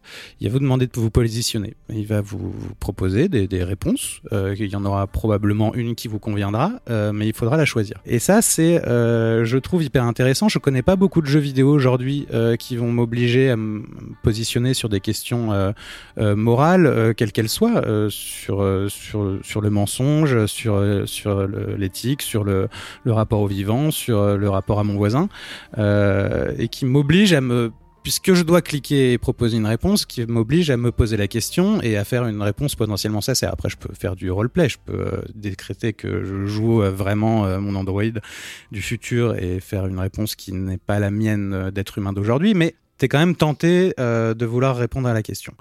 Euh, donc il y a un peu tout ça dans ce dans ce jeu euh, qui qui dure quand même entre 30 et 40 heures hein, si vous voulez le faire consciencieusement. Je pense que on peut le faire beaucoup plus rapidement que ça. Je pense qu'en une vingtaine d'heures tu peux aller au bout, mais si tu veux t'en donner à cœur joie dans les puzzles, comme c'est mon cas, là c'est plutôt une quarantaine d'heures. Il y a vraiment de quoi faire. C'est bien fait à tout niveau. Alors c'est de l'Unreal Engine, donc c'est des décors que vous avez, dis- disons plutôt des textures et des assets que vous avez déjà vus, mais avec des décors vraiment, vraiment chouettes. Et la quatorzaine de zones dont je parlais, euh, qui, qui, qui sont pas redondantes, qui sont euh, surprenantes à chaque fois et qui prennent une, espèce d'ampleur par rapport à ce qui avait été le 1 si vous avez joué au 1, assez phénoménal. Euh, voilà, je pense que j'ai fait un tour un peu complet du propriétaire. Oui, Ariane? Donc là, je vois quelques images tu mentionnais Portal. Moi, j'ai joué à Portal 2. Est-ce que tu penses que ce genre de jeu pourrait se jouer à, à, à deux? Euh, En coop, etc. pour les puzzles euh, Est-ce que c'est... Euh, alors, est-ce que euh, non En fait, ce qu'il faudrait, ce serait un mode, euh, un, Steamwork sur Steam où les gens puissent faire leur propre niveau et qui puissent s'imaginer en coopération. Le jeu lui-même tel qu'il est, je pense que ça n'a pas de sens du tout. D'accord. Mais euh, oui, sinon après, euh, si si ils ouvraient un peu leur leur euh, leur leur source, euh, je pense qu'il y aurait des trucs hyper intéressants à faire euh, à plusieurs. Ouais, c'est clair. Bah, à deux ou à mille, je- j'en sais rien, mais euh, Peut-être avec une approche narrative aussi à ajouter à cette occasion. C'est vrai que dans Portal 2, il y a carrément une histoire à part entière avec les deux droïdes, donc peut-être avec ce soutien-là. Ouais, mais alors je sais pas du tout si c'est. euh, alors j'ai pas dit euh, le, le studio qui est derrière, c'est Croteam, c'est euh, un studio croate qui fait essentiellement Serious Sam, qui n'est pas du tout le même genre de, jeu vidéo. Euh, je sais pas si c'est vraiment ce que ce studio a envie de faire. J'en ai aucune idée à vrai dire. Peut-être que ça va les brancher, peut-être que ça les botte et qu'ils vont se dire la prochaine fois, bah, on se fait un on se fait The Talos Principle mais en multi et, et on s'éclate à essayer de faire un truc comme ça. Ça peut être effectivement passionnant. Après, enfin, euh, après peut-être que BG3, euh, Baldur's Gate 3 est passé par là sur euh, sur des questions de des questions à choix multiples de en équipe. Euh, donc je je sais pas encore ce qui est ce qui est tout à fait possible, mais euh, ouais, enfin oui. Mais là en l'état, euh, ce jeu-là en multi, je je suis pas sûr. En même temps, ça me paraît pas antinomique, mais, non, mais, un, peu, euh, comment dire, la quête un peu philosophique, réflexive que tu peux avoir. Est-ce que c'est pas aussi effectivement une quête un peu solitaire? Ben alors le premier épisode de The Talos Principle 1 était très solitaire, c'était vraiment très solitaire, alors que justement dans celui-là on, découvre euh, la, collectivité, on découvre la société. Il y a énormément de personnages euh, partout autour de nous avec lesquels on va interagir. C'est vraiment une petite société et, tous ces personnages. Alors je vais pas non plus euh, en faire des tonnes. Ils sont pas tous super bien caractérisés. Et c'est ils ont pas fait un boulot de, incroyable de malade avec euh, 1000, euh, 1000 PNJ euh, chacun défini individuellement. Mais il y a quand même pas mal de personnages qui nous permettent un peu d'avoir plein de bah, plein de points de vue sur euh, sur la vie euh, différents les uns des autres. Donc euh, il y a une question de de, quête de l'identité, mais il y a le jeu et il y a le nous dans il y a les deux. Donc c'est pas pas bête du tout. François, une autre question? Non, juste rebondir, c'est que je trouve ça impressionnant le côté bicéphale du, du studio en fait. Quand tu dis Serious Sam et tout, c'est- ça a vraiment rien à voir. Je suis assez impressionné de. de- À l'Unreal Engine, ça a à voir le, le, le moteur. Quoi. Oui, alors ça c'est différent parce que c'est marrant en regardant les images. on- c'est un peu idiot. mais J'ai l'impression de voir un, un, un jeu de tir en, en- en mode ouvert, si tu veux, mais euh, très intelligent où il faut tirer sur personne. Euh, et et- et c'est de l'Unreal Engine, oh là, de l'Unreal Engine 4, c'est ça ou tu- Euh, ça, je pense. Parce que c'est quand même très joli. Hein. Tu Ouais, disais ouais, que c'est ouais, joli, c'est c'est quand même super joli à Oui, regarder. Quoi. Euh, Ariane? Oui, alors je voulais revenir sur le titre du jeu.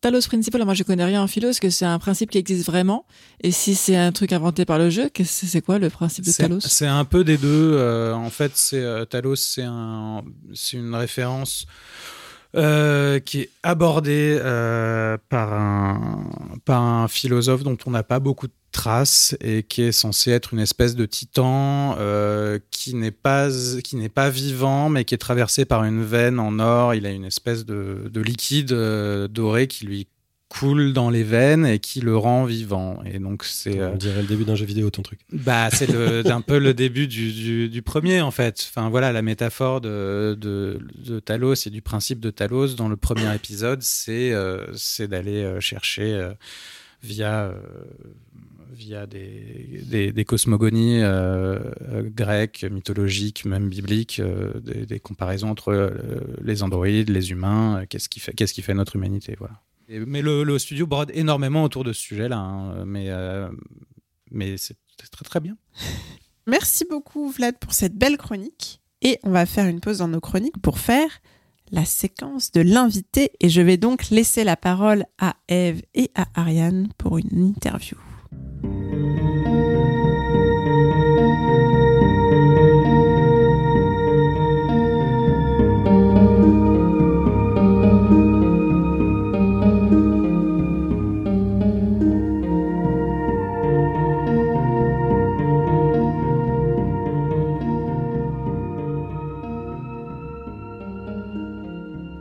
C'est un, une très bonne transition avec le jeu de Vlad, car j'ai avec moi Eve Benaïm, une spécialiste de l'espace et de l'environnement.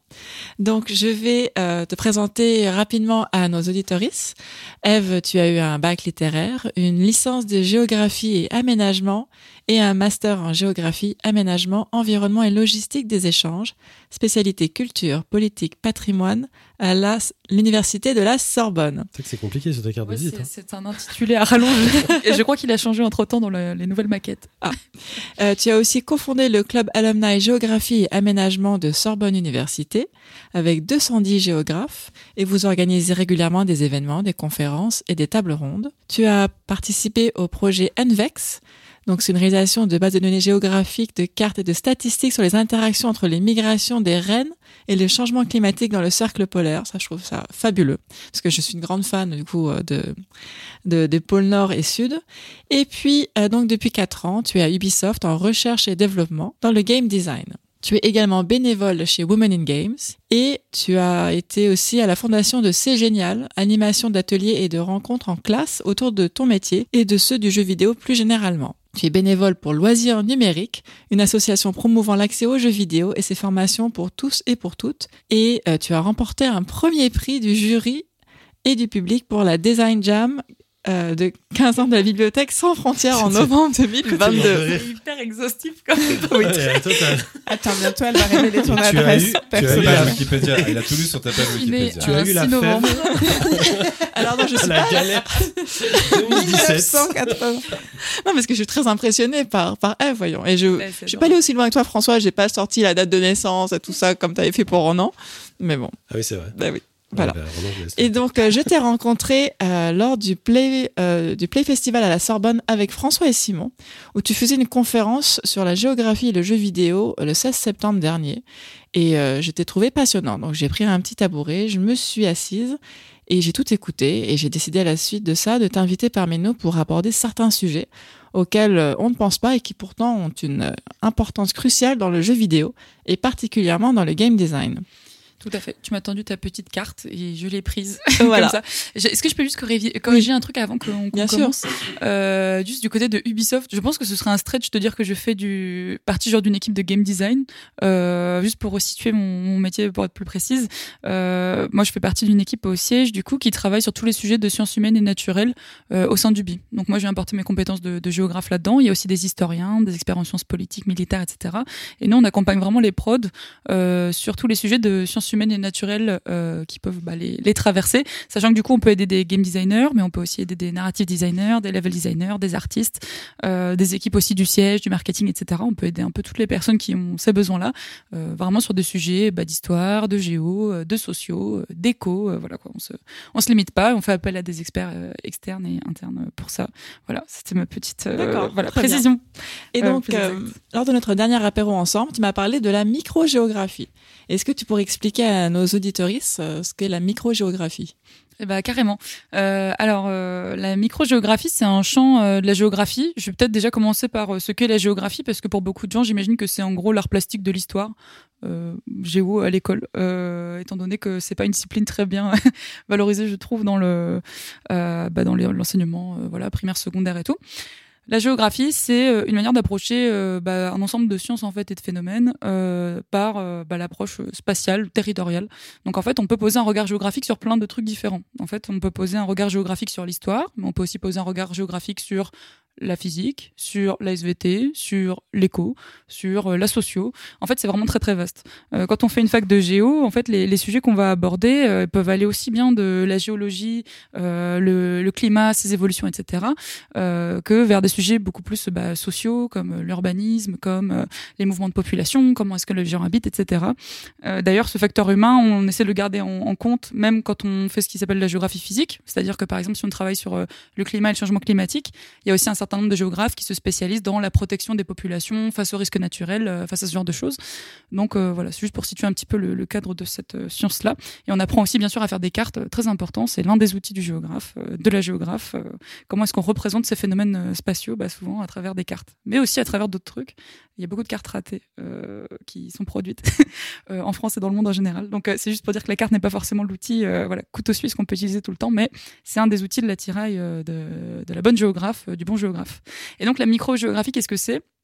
C'est euh, une manière de faire de la géographie qui est vraiment centrée sur euh, bah, les personnes, un peu comme vous et moi au quotidien, et comment est-ce que nous-mêmes, eh ben, on va euh, habiter les espaces, comment est-ce qu'on va euh, se déplacer dedans, les occuper ou non, euh, les habiter, et donc en fait, euh, finalement, essayer de rentrer sur notre manière d'occuper les espaces pour essayer de lire et de comprendre quel genre d'interaction on peut nous en tant que société les uns par rapport aux autres, mais aussi quel genre de rapport de pouvoir de hiérarchie, de domination, de codépendance peuvent se créer de par nos approches géographiques. Donc en fait, ce qui est assez intéressant, c'est que moi je suis persuadée, comme d'autres géographes, qu'en fait au quotidien, on est beaucoup à prendre euh, un ensemble de décisions euh, géographiques, euh, vraiment de l'ordre de la stratégie, mais tous les jours. Donc en fait, c'est pas réservé qu'aux gens qui font la guerre avec des grosses armées, c'est aussi nous au quotidien. Donc par exemple là, si, on prend l'exemple de cette table ici, alors je sais pas exactement quelle décision, quelle raison ont motivé chacun chacune à s'asseoir là où vous êtes, mais j'imagine qu'il y a une bonne raison euh, pour que vous vous soyez situé bah, euh, aux chaises euh, que vous avez choisies ce soir. Alors, je sais pas si quelqu'un veut se lancer là-dessus. Un garçon, une fille. Allez hop. C'est ça. Un bah, de... faux, en plus. C'était dictatorial. décidé par François, Dans le podcast. Paris. Et c'était dictatorial et le but Voilà. c'était qu'il y ait un garçon, une fille, un garçon, une fille, un garçon. Ce Une fille. Ce qui est Mais ça raté, marche pas du tout. mais puis il faut, il faut que l'ingé son et la présentatrice se voient aussi. Il faut qu'ils Oui. soient dans une ligne euh, de contact à un moment donné. Une visuelle, ouais. Enfin, il y a des choses qui se mettent en place comme ça. Donc là, ce qui a structuré ces choix-là, c'est des décisions vraiment un peu rationnelles de logistique, quoi. C'est-à-dire, euh, bah, s'il y a déjà une volonté un peu liée aux valeurs, c'est-à-dire, euh, on veut mélanger filles et garçons parce qu'on est dans le podcast paritaire euh, du jeu vidéo, ce que je salue d'ailleurs en tant que membre de Women in Game. euh, bravo, je trouve ça très très chouette et très important.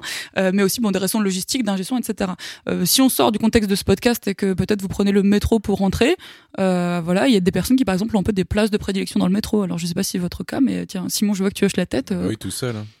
donc, tu t'assieds sur les places en, one-one, là, euh, Ouais, l'une face à l'autre. Loin, dans un coin. Et est-ce que tu sais euh, pourquoi? Enfin, t'as une raison Parce que particulière j'aime pas trop les gens dans le métro. Ok, Mm. très bien. Bah, vous voyez, ça, Simon est un bon exemple donc de comment est-ce qu'on on peut être amené à prendre tout un ensemble de décisions comme ça. Et en fait, ce qui est assez intéressant, c'est qu'elles sont très rarement conscientisées. Les gens disent très rarement, bah voilà, je, je me mets là parce que euh, ma raison de le faire, c'est ça. Mais dans la pratique, quand on s'arrête une seconde et qu'on demande aux personnes pourquoi elles font ça, euh, en fait, la plupart savent euh, et ont conscience, en fait, euh, d'une certaine manière. Euh, euh, ça se fait un peu de manière inconsciente, mais si on le demande, c'est facile de le conscientiser. Pourquoi Comment est-ce que les gens se déplacent, occupent ces espaces, etc. Pourquoi est-ce qu'ils s'asseyent là? Pourquoi est-ce qu'ils prennent le métro comme ça? Pourquoi est-ce qu'en salle de réunion, ils vont se mettre à cet endroit, peut-être près du près du manager, peut-être près de la porte, peut-être près de la fenêtre, etc.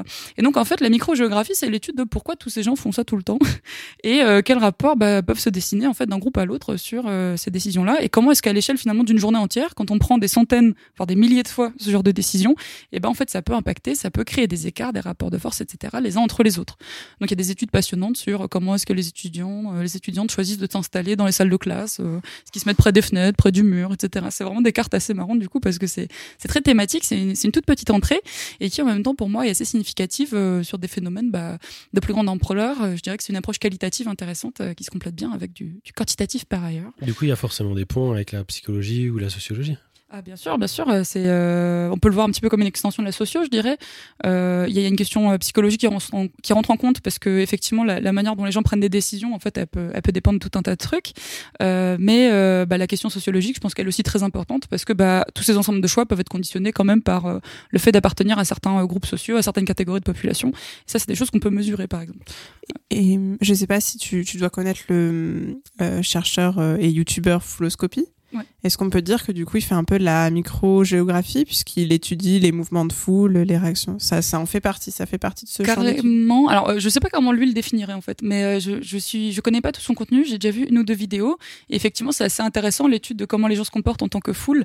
Euh, je, je crois qu'on on sait euh, qu'un certain nombre de ces logiques, par exemple, répondent quasiment à des en tout cas résonnent avec des principes de mécanique des fluides, de choses comme ça. C'est un peu les mêmes questions sur par exemple le périph, genre pourquoi est-ce qu'à certains endroits il y a toujours des ralentissements alors qu'en fait il n'y a pas plus ou moins de monde euh, parce que en fait les voitures se comportent les unes par rapport aux autres presque comme des fluides, etc. Ça c'est des choses dont je suis pas euh, experte, mais effectivement son, contenu il est hyper intéressant et il peut donner des éclairages euh, euh, bah, euh, assez euh, assez précieux, je pense, sur des disciplines comme la microgéographie, ça c'est sûr.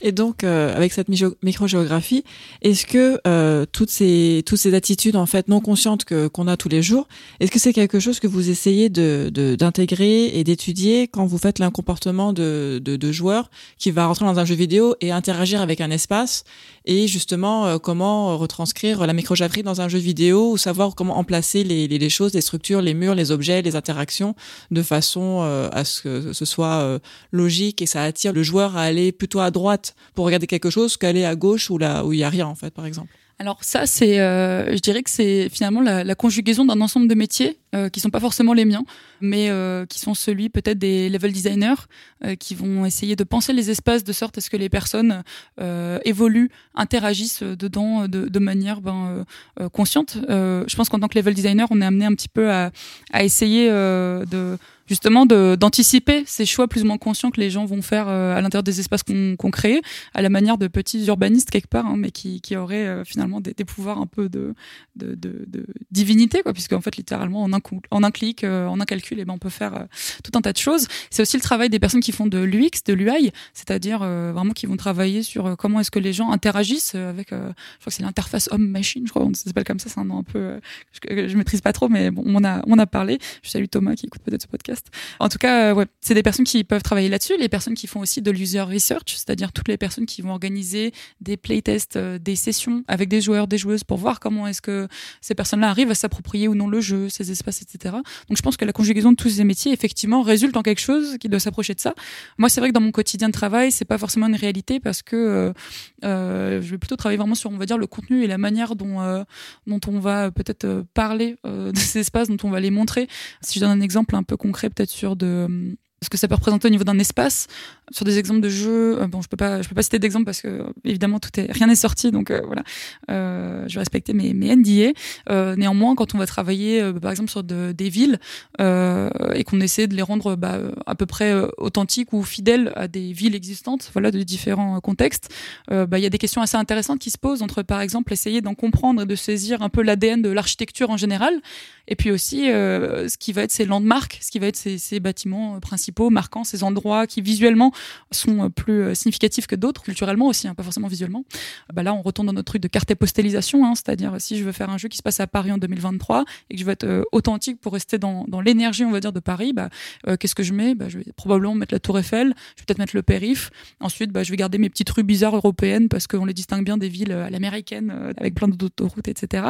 Et en même temps, si je voulais être précis, si je mets Notre-Dame, elle sera peut-être en travaux parce que bah, voilà, les travaux sont pas finis. Il y aura peut-être des, des chantiers de Paris 2024, je sais pas. Voilà, on peut en tout cas rentrer dans ce genre de niveau de détail. Euh, moi, je vais plutôt travailler sur ce contenu-là en fait. Euh, mais du coup, j'espère que mon travail bah, est utile, mine de rien, pour les level designers, pour les personnes qui font de l'UX, de l'UI, etc. Et que la conjugaison de tout ça euh, fait une expérience qui est agréable à jouer et qui, qui produit bah, l'effet, j'imagine, qu'on qu'on- essaie de rechercher tous ensemble. Oui, François? Ouais, juste le, le seul fait que tu puisses travailler, moi, sur tous ces sujets de sciences humaines et naturelles, ça m'impressionne beaucoup sur les besoins en prod euh, des jeux euh, de notre époque. Est-ce que tu, tu connais l'historique de création de, ton métier au service de jeux vidéo? J'imagine que c'est pas spécifique chez Ubisoft, que ça existe dans d'autres sociétés. Est-ce que tu sais qu'est-ce qui a eu je sais pas, l'idée la première fois ou comment s'est révélé ce, ce besoin, quoi, au travers des, des prods? Euh, alors l'histoire précise non euh, de ce métier, je veux dire, euh, je suis pas, je saurais pas dire qui est la, première euh, personne à faire ça, le premier jeu, parce que j'imagine aussi que peut-être il y avait des personnes qui étaient intéressées par ce sujet de recherche et qui peut-être à, taille humaine ont fait des, expériences, voilà, des jeux indés, euh, des, jeux à petites équipes où dedans il y avait des personnes qui avaient des, passions, des hobbies pour l'histoire, la géo. Ça d'ailleurs c'est quelque chose que j'observe aussi au quotidien, c'est-à-dire que il y a un moment donné on a ouvert une place dans l'équipe et on a eu des centaines de candidatures tout de suite et beaucoup qui venaient de l'interne parce que bah, il y a plein de gens qui, qui sont à certains métiers mais qui en fait sont aussi hyper intéressés par euh, l'histoire, la géo, etc. Donc euh, c'est un, un hobby assez euh, assez fréquent, on va dire. Ce que je sais donc par rapport à Ubi, c'est que bah, déjà il y avait eu des, euh, des démarches euh, avec des recherches euh, bah, qui existaient sur des, euh, bah, les premiers Assassin's Creed, etc. Ça, je sais pas exactement comment c'était fichu parce que moi j'étais au collège, je pense, quand c'était fait, peut-être en primaire. Euh, donc je suis pas, je sais aucune idée, j'y étais pas. Euh, moi, ça fait quatre ans que j'y suis maintenant. Mon équipe s'est officialisée, je crois, autour de la création de euh, Ghost Recon Wildlands. Euh, donc euh, Circa Wildlands où pour le coup euh, Ubisoft a arrêté vraiment le- l'envie et le besoin d'avoir une équipe au siège euh, de chercheurs un peu structurés, de chercheuses aussi, du coup il y a moi, euh, qui euh, bah, vont travailler sur ces sujets de sciences humaines là. Mais peut-être qu'il y avait aussi déjà des historiens sur place en studio et ça je saurais pas dire en fait à quel moment c'est la À- chronologie comment- par rapport à, mon équipe. Ouais, parce que nous on travaille aussi avec des historiens qui sont, comme on dit, sur le floor, donc ça veut dire bah, qui sont sur les différents studios au sein des prods. Nous on fait vraiment partie du siège, donc voilà, on les accompagne. Mais il y a aussi donc ces personnes-là, et ça je sais pas du tout quelles sont les, les premières. J'imagine que ça doit être Maxime Durand, mais peut-être qu'il y en a d'autres. Je sais pas du tout. Je voudrais pas euh, blesser qui que ce soit. Et la, la participation des, des gens de ton métier est réservée à des, à des très grosses prods où en fait vous établissez des, des bibles autour d'univers euh, spécifiques et ça peut éventuellement euh, être poreux vis-à-vis de prods qui sont peut-être un peu plus petites ou euh, sur certaines licences c'est réservé aux grosses prods ou ça peut aller vers du, vers du plus petit aussi? Alors au sein d'Ubisoft, nous on travaille sur tout un ensemble de jeux. Euh, effectivement, ça se limite pas à Assassin's Creed, euh, qui est l'une des, plus grosses licences de, de Ubi. Euh, on va accompagner tout un tas de projets. hein. Ça peut vraiment être euh, des choses historiques comme euh, Anno, comme euh, Assassin's Creed, euh, comme euh, là euh, récemment il y a eu le projet euh, Valiant Hearts qui est sorti sur euh, justement la, première euh, guerre mondiale. Euh, bon, je, je crois que notre contribution elle est petite le- dessus, mais justement on essaie de créer des ponts et de renforcer ça. Euh, par ailleurs, on travaille aussi sur des jeux contemporains euh, futuristes. hein. On travaille sur euh, des séries comme Ghost Recon, comme Watch Dogs, etc. Vraiment, on peut, apporter du soutien dès lors que les gens en ressentent le besoin. Et, par rapport au, métier plus généralement, on, on sent que ça se multiplie aussi dans d'autres entreprises. Il y a de plus en plus d'entreprises de jeux vidéo qui cherchent comme ça des postes à temps plein. Avant, c'était plutôt un travail de consultant externe. Et j'ai l'impression que ça se développe un petit peu le fait d'avoir des chercheurs euh, et des chercheuses euh, in-house quoi, euh, chez soi, euh, chez Rockstar. euh, ça peut être aussi chez Netflix par exemple pour faire des séries, euh, du conseil, euh, euh, voilà, euh, en histoire. Ça peut être assez utile. Euh, donc voilà, je ne saurais pas exactement dire qui est, qui est le premier. Euh, ce serait une question intéressante. Je ne sais pas si ça a été euh, élucidé. Donc voilà. Euh, désolé pour ça. Je n'aurais pas cette réponse. Non, bah, j'imagine que ça a été évolutif surtout. C'est ça, ouais. Béné, tu avais une question aussi? Euh, oui, parce que là, du coup, tu évoques euh, pas mal de jeux qui ont un ancrage réaliste, qu'ils soient historiques ou contemporains. Euh, à quel point tu peux aussi éventuellement intervenir dans des jeux de pure fiction? Par exemple, est-ce que, en tant que géographe, tu peux avoir le background qui te permet de dire non, là, vous pouvez pas mettre ce temple maudit à côté d'un marais parce que, bien sûr, le temple va s'effondrer tout de suite si vous le mettez à côté d'un marais. Ce n'est pas le bon type de sol. ou- Euh, ce bah genre de alors, choses. euh, pour ça, en fait, on se répartit vraiment les projets avec tous mes collègues. Euh, on en fait beaucoup en même temps et on les suit. Parfois, on se donne des petits coups de main, etc. Donc, moi, j'ai plutôt été amenée à travailler sur des projets relativement réalistes, je dirais. Maintenant, bah, quand on travaille sur des jeux, par exemple comme Far Cry, on va pas du tout avoir les mêmes besoins et les mêmes répondre aux mêmes contraintes et aux mêmes choses que des, des jeux comme, par exemple, bah, Assassin's Creed, qui sont de fiction, mais je dirais que dans l'une, l'ADN est vraiment beaucoup plus orienté sur euh, bah, la, la fantaisie, le côté assez euh, loufoque et tout, là où Assassin's Creed est peut-être un peu plus premier degré euh, dans son approche. Je, je pense que moi j'ai jamais par exemple de, de veto et je, je, veux surtout pas être la personne qui dit euh, bah non ton temple il peut pas être près d'un marais parce que c'est pas logique mais par contre je me dirais peut-être ce serait cool que le temple soit pensé en fonction de ce marais là aussi parce que de, de facto ouais c'est des, des conditions de construction pas évidentes hein. On prend l'exemple de Notre-Dame-des-Landes hein. c'est pas évident de le construire sur un gros marécage hein. tout le monde l'a- vu euh, c'est c'est pour dire que bon si, si c'est des réflexions qu'on peut commencer à instiller comme ça auprès des, des équipes le but c'est pas d'être une contrainte et d'être euh, en gros super chiant à dire bah non vous pouvez pas faire ci pas faire ça d'ailleurs on n'a pas vraiment de veto. Par contre euh, il y, a, des équipes qui ont à cœur en fait d'essayer d'être fidèles vis-à-vis de ça. Et euh, bah, euh, dans ces moments là nous on est toujours ravis d'essayer de leur proposer bah, quelle peut être la piste la plus qui serait la plus authentique possible au sens peut-être la plus proche hein, de ce que qu'on dirait la science l'histoire etc et puis quels sont les compromis acceptables puisque finalement on est quand même amené à faire énormément de compromis dans la mesure où bah, on ne fait qu'un jeu avec nos, propres contraintes et puis les, les histoires qu'on essaie de raconter dedans quoi. Oui, Simon? Euh, tu parlais donc de la relation que tu as avec les autres équipes en tant que plus entre guillemets consultants pour leur donner un peu euh, des, des billes pour, euh, pour ce qu'ils font.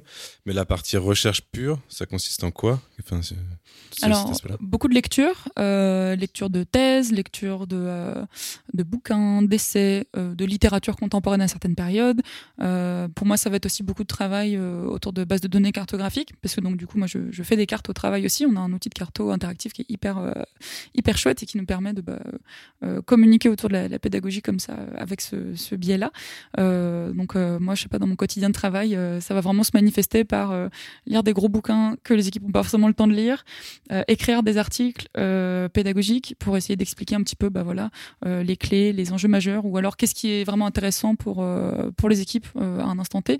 À l'inverse de quelque chose comme Wikipédia par exemple, qui est pas vraiment éditorialisé, c'est-à-dire que sur Wikipédia quand on cherche quelque chose, on a un article qui est très exhaustif surtout. Bah non, on, s'adresse à des équipes avec des profils particuliers, avec des besoins, avec des questionnements précis. Donc on, va plutôt pouvoir éditorialiser nos réponses et mettre l'accent euh, là où là où on veut.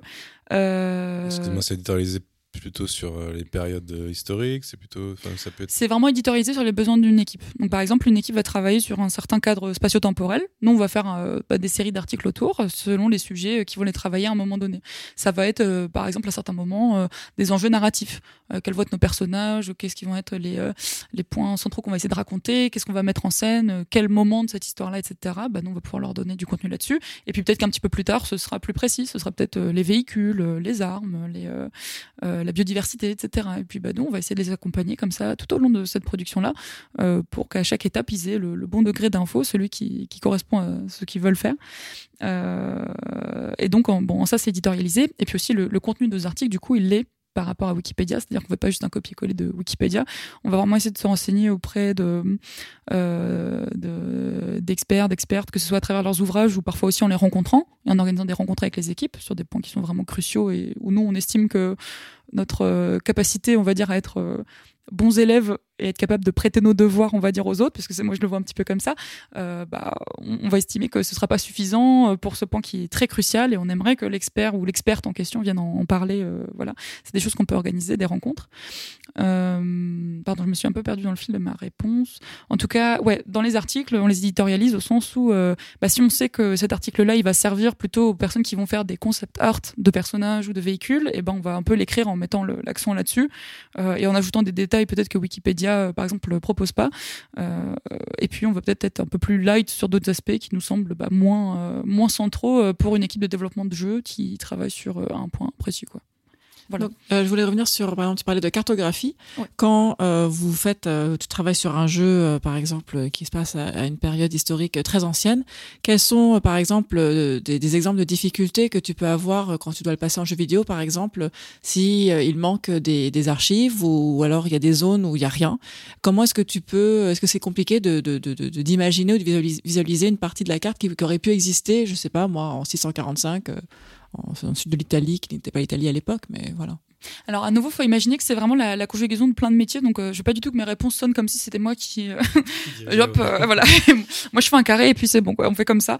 Euh, quoi que j'aimerais bien, hein, ce serait un peu ma, ma petite tyrannie, mais non, on va, on va pas faire ça. On est en fait plusieurs centaines hein, de personnes à travailler sur les, les plus gros projets et même les plus petites équipes, ça représente quand même plusieurs dizaines de personnes. Donc c'est c'est quand même assez conséquent. Alors dans ces cas-là, quand il manque des trucs, c'est pas forcément une difficulté. Ça l'est au sens où notre objectif c'est de faire en sorte que si on est dans une démarche un peu immersive et aussi euh, authentique, bah, euh, dans l'idée, on aimerait bien quand même que les gens euh, puissent se balader dans des environnements qui soient crédibles et puis aussi qui soient peut-être un peu pédagogiques à leur manière, c'est-à-dire qui mettent en scène bah, des, des, scènes, des décors, des architectures, etc., qui sont réalistes, qui sont cohérentes avec euh, ce que disent les, archives.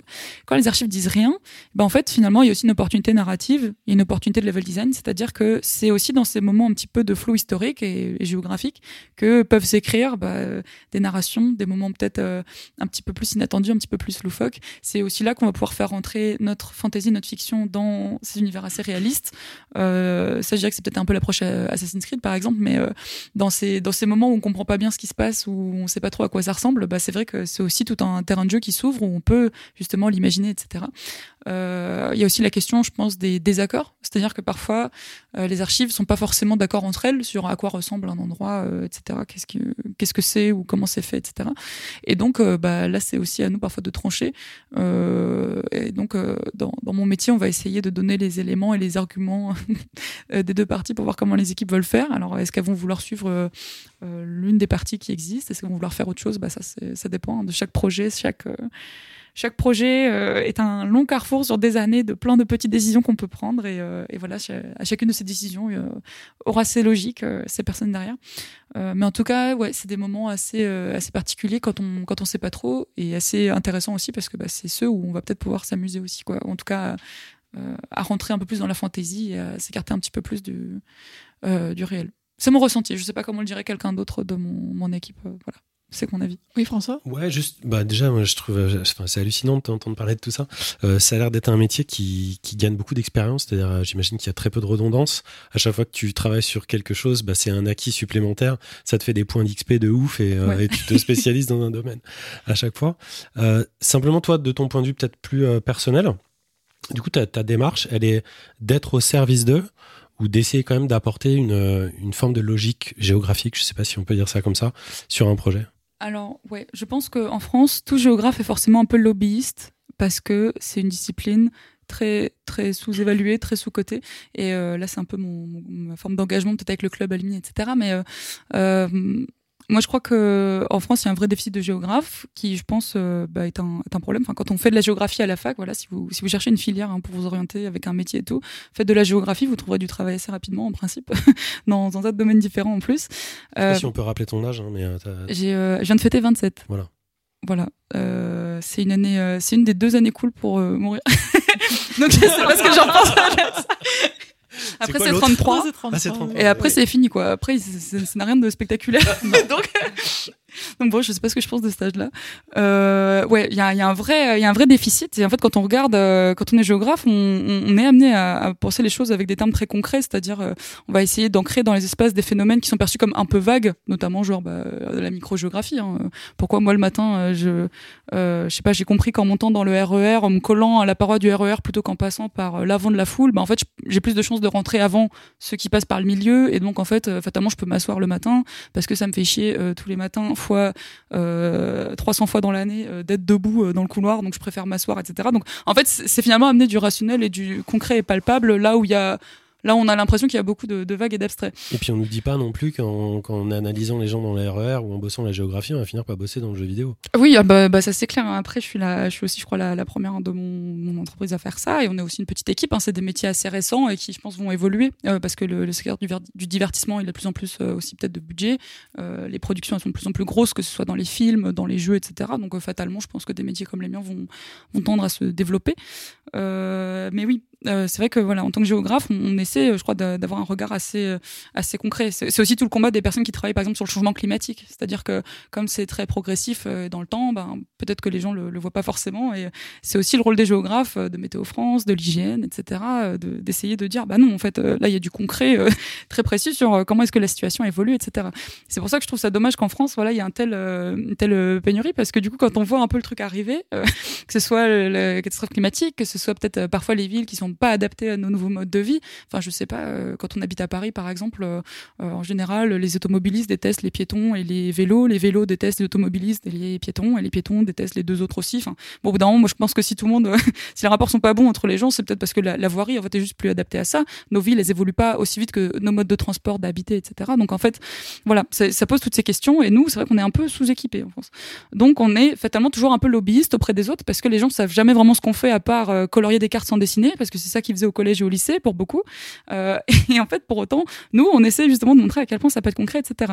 Donc au sein des équipes, moi, fatalement, oui, je suis souvent amenée à essayer de me faire un peu l'avocat de cette vision géographique-là, comme je le fais en fait au quotidien, euh, à cette table, euh, chez, chez mes parents le dimanche, je sais pas quoi. Est-ce que tu penses que les joueurs ou les joueuses, eux-mêmes, dans leurs habitudes de jeu ou, ou leurs exigences, ils pourraient participer à l'émancipation de, de ce métier et de voilà de. Ah bah, j'adorerais, ce serait trop bien. Moi, je, je, comment il pourrait le faire Ben euh, déjà en faisant peut-être des études de géo, euh, s'intéresser à cette discipline-là. Non et puis plus plus généralement, euh, quand, quand, on a quand il y a des sorties de, de, films ou de jeux qui sont qui ont des, des, des prétentions, des revendications sur les sujets de sciences humaines et naturelles, en fait assez naturellement le, le public réagit là-dessus. Euh, quand Assassin's Creed Mirage est sorti, ben, on a eu beaucoup de retours sur Bagdad, sa représentation, etc. Là il y a le dernier, je crois que c'est Ridley Scott qui a sorti un film sur Napoléon qui a fait plein de, plein de discussions. On a, on a pas mal rigolé en regardant les réactions de Ridley Scott qui disait euh, oui, mais bon, les.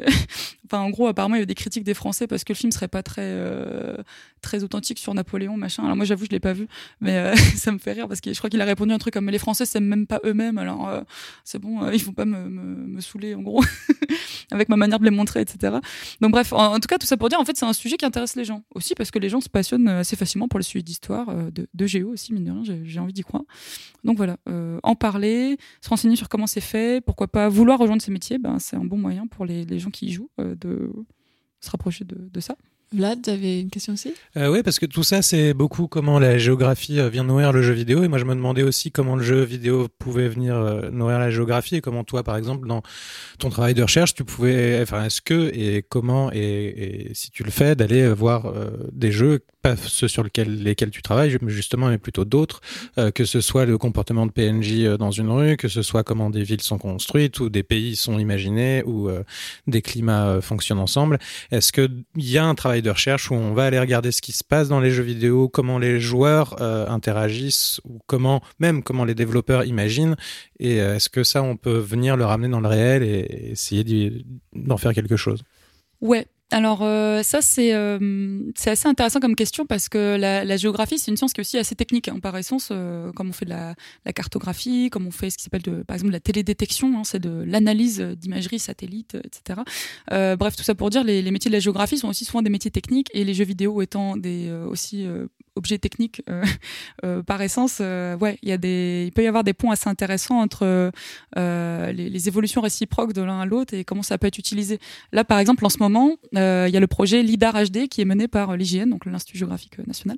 Euh, et donc en fait, euh, à l'IGN, ce qu'ils font en ce moment, c'est qu'ils ils se sont attelés à faire la carte de France la plus précise qu'on ait jamais eue, la modélisation en fait 3D la plus précise de France qu'on ait jamais eue. Ça s'appelle LIDAR HD. Et donc en gros, ils prennent des drones et des avions et ils prennent, ils envoient des impulsions bah, laser du coup, je crois que c'est ça, à échelle de 10 minimum 10 lasers par mètre carré. Euh, et ensuite, ils vont refaire toute la France en 3D comme ça. Donc, euh, juste euh, hyper stylé, parce que ça permet de modéliser tout un tas de phénomènes géographiques intéressants. Mais le truc étant que si les données sont ouvertes et qu'on peut y accéder, bah, ça veut dire qu'on peut littéralement prendre ce jeu de données, le mettre dans Unreal, faire des jeux comme ça. Donc en fait, c'est assez marrant euh, parce qu'il y a, y a des ponts qui peuvent s'imaginer comme ça. Alors à quel point c'est fait, ça je sais pas trop. À nouveau parce qu'en France, c'est pas très connu malheureusement. Euh, dans d'autres pays, euh, j'ai pas trop d'exemples parce que euh, je, je, n'en suis pas ressortissante, je maîtrise pas forcément le sujet, ce que ça peut représenter culturellement et tout. Je sais qu'il y a une dame qui s'appelle Kate Edwards, qui est une géographe qui travaille vachement sur les jeux vidéo et qui est consultante pour plein de, boîtes de jeux. Donc euh, des fois, j'ai l'impression que je suis en train de devenir son peut-être son animal totem français, enfin son équivalent français, je sais pas comment comment le dire, mais bref. Euh, mais euh, ouais, elle est bon, elle a plus d'expérience et tout, donc euh, voilà, on n'y est pas encore, mais bon, c'est assez intéressant ce qu'elle fait, donc j'aime bien suivre son travail. Et puis il y a aussi bah, tous les champs des game studies qui qui visent à, analyser vraiment le contenu des jeux et les manières de jouer pour bah, en tirer des leçons, que ce soit des leçons de, peut-être de sociaux, enfin de bon, on va dire de sciences humaines généralement. Là, je peux citer mon, mon compère Lucas Frisch, hein, qui est on va dire mon pendant géographe slash jeu vidéo, mais dans le monde académique. Hein, lui, il est resté là-dedans, il fait il fait sa thèse actuellement sur sur les sujets cartographiques en fait. Hein, et le, les jeux vidéo. Alors, il en parlerait mieux que moi. Euh, donc, je vous, je vous, renvoie plutôt à ses propres réseaux. Euh, voilà, c'est Lucas Frisch. Il est très, très bon. Euh, je pense que ce qui peut être intéressant dans ce que tu dis, alors il y a plusieurs pistes. Il y a les jeux qui mettent, par exemple, en scène euh, des, des phénomènes géographiques et qui peuvent sensibiliser hein, l'opinion grand public sur ces sujets-là. Je pense au changement climatique, je pense à la manière dont nos villes se transforment et tout. Euh, peut-être vivre, euh, recomposer nos territoires, nos sociétés après, voilà, des, des contextes apocalyptiques, etc. Finalement, c'est des jeux qui évoquent un peu de loin des sujets de géographie. Et puis, il y a aussi les sujets euh, peut-être euh, de un peu touristique, euh, des jeux comme euh, comme Assassin's Creed ou d'autres qui mettent en scène des villes un peu réalistes, qui attirent des gens à aller voir ces villes-là ensuite dans la, vie réelle. Les gens sur Reddit euh, qui jouent à Assassin's Creed 2 et puis après qui prennent des photos en Italie de leurs vacances et en fait c'est pareil et tout. Enfin, bon, il y, a un truc un peu géographique là-dedans qui se fait du jeu et qui va vers la géographie, je trouve. Et puis peut-être qu'on pourrait citer euh, l'exemple des, city builders, alors que c'est intéressant, hein, tous les jeux de simulation de création de villes, etc. Euh, tous ces jeux qui permettent de jouer à l'urbaniste, bah, c'est intéressant parce que ça permet peut-être un petit peu d'expérimenter parfois sur des, simulations qui peuvent être réalistes, euh, bah, des trucs qu'on pourrait pas faire dans des vraies villes juste parce que euh, ben, euh, on n'est pas on peut pas juste effacer une ville comme ça. Et en même temps, tous ces jeux-là, ils ont aussi leur biais. Euh, moi, on peut citer City Skyline. C'est euh, un jeu qui est pas mal cité parce qu'il est relativement réaliste sur euh, tout un ensemble de trucs. Et en même temps, moi, je trouve qu'il a une vision assez euh, libérale de la ville, qu'il a une vision qui est pas toujours, euh, qui met pas toujours l'humain en premier, mais qui met un peu la sectorisation du territoire. C'est-à-dire que bah, on a un quadrillage et puis en fait, on, on décide comment, à quoi est-ce qu'on va l'affecter, qu'est-ce qu'on va construire dessus, et ensuite, bah, la ville, les structures autour de ça et des rues qu'on va faire, etc. Bah, finalement, c'est une approche qui est plus sur euh, la ville comme euh, qui se développe à partir de ce qu'on fait dedans, mais pas forcément à partir des gens qui vivent dedans. Et moi là-dessus, par exemple, j'adore ce que fait Tropico. Euh, alors Tropico, qui est un jeu qui a vieilli, hein, qui, est a aussi plein de plein de clichés, qui a plein de défauts sur plein de trucs, mais moi qui je trouve est l'un des city builders qui est peut-être parmi les plus organiques et les plus humains, parce que par exemple dans City Skyline, euh, si vous avez euh, des populations qui sont sans abri, admettons, bah, ce sera peut-être un pourcentage dans un menu quelque part. On vous dira peut-être, je sais pas, vous avez 95% de, taux de logement à occuper ou je sais pas. Donc vous vous direz, bah chouette, 90-95% de population qui a un logement, c'est pas mal. Bah, dans Tropico, si vous avez 10% de sans-abri, ils habitent sur votre carte, quoi. Ils font des cabanes, ils font des bidons ils s'organisent, etc. Donc, en fait, moi, j'aime bien ce truc-là où finalement c'est visible et c'est pas juste une stat dans un tableau quelque part. Et ça, ça traduit bah, des approches géographiques qui sont aussi le reflet euh, d'air culturel, voilà, qui imaginent comment est-ce qu'on fabrique des villes, etc. Je trouve ça intéressant euh, ce truc de comment est-ce que chaque euh, chaque manière de penser le, city building finalement traduit aussi quelque chose de la véritable manière dont les gens conçoivent leurs espaces, etc. Et euh, bref, on, en tout cas, je pense qu'on peut analyser les jeux avec ce regard un peu de comment est-ce qu'on va montrer certains phénomènes géographiques comme les villes, la ruralité, euh, migrer, bon ce genre de trucs. Et puis en fait, euh, le contexte dans lequel ces jeux ont été créés. Euh, je sais pas, on peut citer Disco Elysium, euh, qui est assez intéressant, je trouve. Ah, tu sur, marques des points. Là, tu marques des points. je, je l'ai fait il y a pas longtemps. Alors, on parlait de portage hors, hors caméra, hors micro, et c'était c'est l'enfer ce portage Switch de Disco Elysium. J'ai essayé désespérément de le finir, et j'ai eu des bugs à répétition, j'en plus. C'était ma, ma, croix, ma bannière, mais bon, c'est un jeu qui est quand même intéressant sur la question, par exemple, du métissage culturel, de comment est-ce que dans des villes un peu fictives, fantaisistes, ben, les rapports entre les gens, le côté un peu micro-géographie, justement, va s'organiser entre des personnes qui ont des, des, préjugés, différentes échelles sociales, etc., et qui se déplacent pas pareil, qui n'ont pas les mêmes autorisations à aller dans certains endroits ou pas, selon d'où ils viennent, comment ils parlent, euh, qu'est-ce qu'ils font, quel rôle ils occupent, etc. Donc bref. Euh, et ça finalement, bah, peut-être que c'est aussi parce que c'est l'état d'esprit d'un studio qui est estonien, c'est ça, euh, et qui aussi est un espèce de centre culturel, je, je sais pas quoi, j'ai eu l'impression qu'il y a tout un tas de... C'est devenu autre chose. Hein. Voilà, je ça... Je vous renvoie au documentaire de 2h30 sur le sujet sur YouTube, mais bon bref. ça a changé. tout ça pour dire, c'est marrant ces différentes approches, et peut-être que ce qu'on peut voir, c'est aussi comment est-ce que des jeux produits dans différentes aires culturelles bah, montrent des choses de manière différente et euh, est-ce que c'est pas une clé de lecture aussi sur euh, nos espaces et comment est-ce qu'on les fabrique? Justement, c'était une de mes euh, une de mes questions. Je voulais savoir parce qu'en fait, donc tu parlais des city builders, etc., qui qui traitent le problème d'écologie. Bon, ce sont des problèmes qui, qui existent, mais il y a des problèmes qui nous attendent, comme par exemple les grandes migrations du au changement climatique. Est-ce que tu penses qu'il serait utile et faisable de faire un jour un, un simulateur sur bah, sur les migrations de personnes, par exemple, qui doivent cohabiter ensemble sur un nouveau territoire avec les problèmes de culture, religion, adaptation au climat et euh, donc plus faire de city builder mais faire des, des populations builder en fait. Alors, euh, une part de moi me souffle que ça doit probablement déjà exister, euh, même si je saurais pas dire quoi. Mais ça peut être intéressant, par contre, ça, je suis assez d'accord. Euh, moi, je, je, pense aussi que l'un des trucs assez vertueux qu'on peut faire quand on fabrique des jeux en tant que géographe qui s'intéresse à la microgéographie, etc., c'est justement de replacer un peu l'humain au cœur de ces processus-là. Nos villes, nos manières d'habiter, etc., elles existent comme ça aussi parce qu'on les a fabriquées comme ça, ou que des gens avant nous les ont fabriquées comme ça et que maintenant on hérite de ça, donc on, se démerde, quoi. Mais euh, je, pense que c'est euh, intéressant de, de, de, rejouer un peu ce, ce biais-là. Et après, sur la question du, du climat, euh, c'est vrai que euh, comment dire? Il y a un truc un petit peu euh, parfois qui peut sonner en décalage dans la mesure où faire des jeux est quelque chose qui par essence euh, très polluant. C'est un truc industriel. Euh, c'est un truc dont on maîtrise pas forcément toute l'empreinte écologique et les, manières de faire. Bon j'ai aussi envie de croire un peu à l'aspect innovant aussi de ces entreprises techniques qui seront peut-être capables de repenser leur modalité de production pour essayer de les alléger le plus possible et tout. Je pense que c'est aussi important de pouvoir bah, avoir une production culturelle hein, je veux dire c'est peut-être un déconfort dont on devra se passer prochainement à des crises climatiques, etc. Mais bon, tant que ça dure, moi, je, suis d'avis qu'en tant qu'humanité, c'est cool qu'on puisse euh, produire des trucs culturels. Euh, maintenant, ouais, c'est vrai que euh, c'est intéressant de penser un petit peu à ça. Alors, je crois que l'exemple que je pourrais citer le, le, plus pertinent, ce serait les jeux du studio qui s'appelle Us2 Games. Ils font des jeux mobiles, mais aussi consoles. Je pense qu'il y a des, portages consoles de leurs trucs. Et tous leurs jeux, en fait, j'avais écouté la, la CEO parler du truc. C'est une CEO espagnole, si je dis pas de bêtises. Elle était hyper intéressante. C'était une dame brillante, je l'avais adorée. Euh, donc, si vous voulez, si elle passe quelque part près de chez vous, euh, en tournée, quoi, parce que les, les, les développeurs sont des rockstars, quoi. Euh, N'hésitez pas à aller la voir. Euh, et en fait, elle a expliqué que dans la démarche de son studio, ils avaient vraiment euh, beaucoup, beaucoup de- d'envie de, faire les choses bien et d'être vraiment aussi vertueux que possible dans leur, euh, leur, leur manière de faire des jeux. Et ça passe aussi par, en fait, euh, vraiment la, la nature et le con- concept euh, des, des jeux en soi. Euh, ils ont fait un jeu euh, de réparation d'objets. Alors, euh, je j'ai pas le nom en tête, mais il avait pas mal marché sur mobile. En gros, vous réparez des petits objets qui vous appartiennent, un appareil photo, un portable, etc.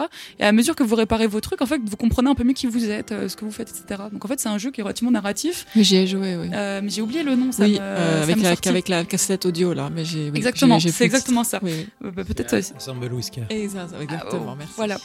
Bah ça typiquement c'est elle elle explique euh, d'un côté pour nous narrativement c'est un jeu hyper intéressant parce que bah euh, le fait de il y a du gameplay dans le fait de manipuler des petits objets de faire des petits trucs et tout des assemblages et puis en même temps bah narrativement on dit plein de choses et ensuite ils ont fait ce jeu qui est hyper bien qui s'appelle Alba A Wildlife's Adventure et donc en gros euh, pour ce jeu vous incarnez une, une petite fille qui est sur une île et qui euh, cette île est menacée par euh, voilà un tourisme voilà Promoteur. un promoteur, un vilain promoteur et les vilains touristes qui viennent.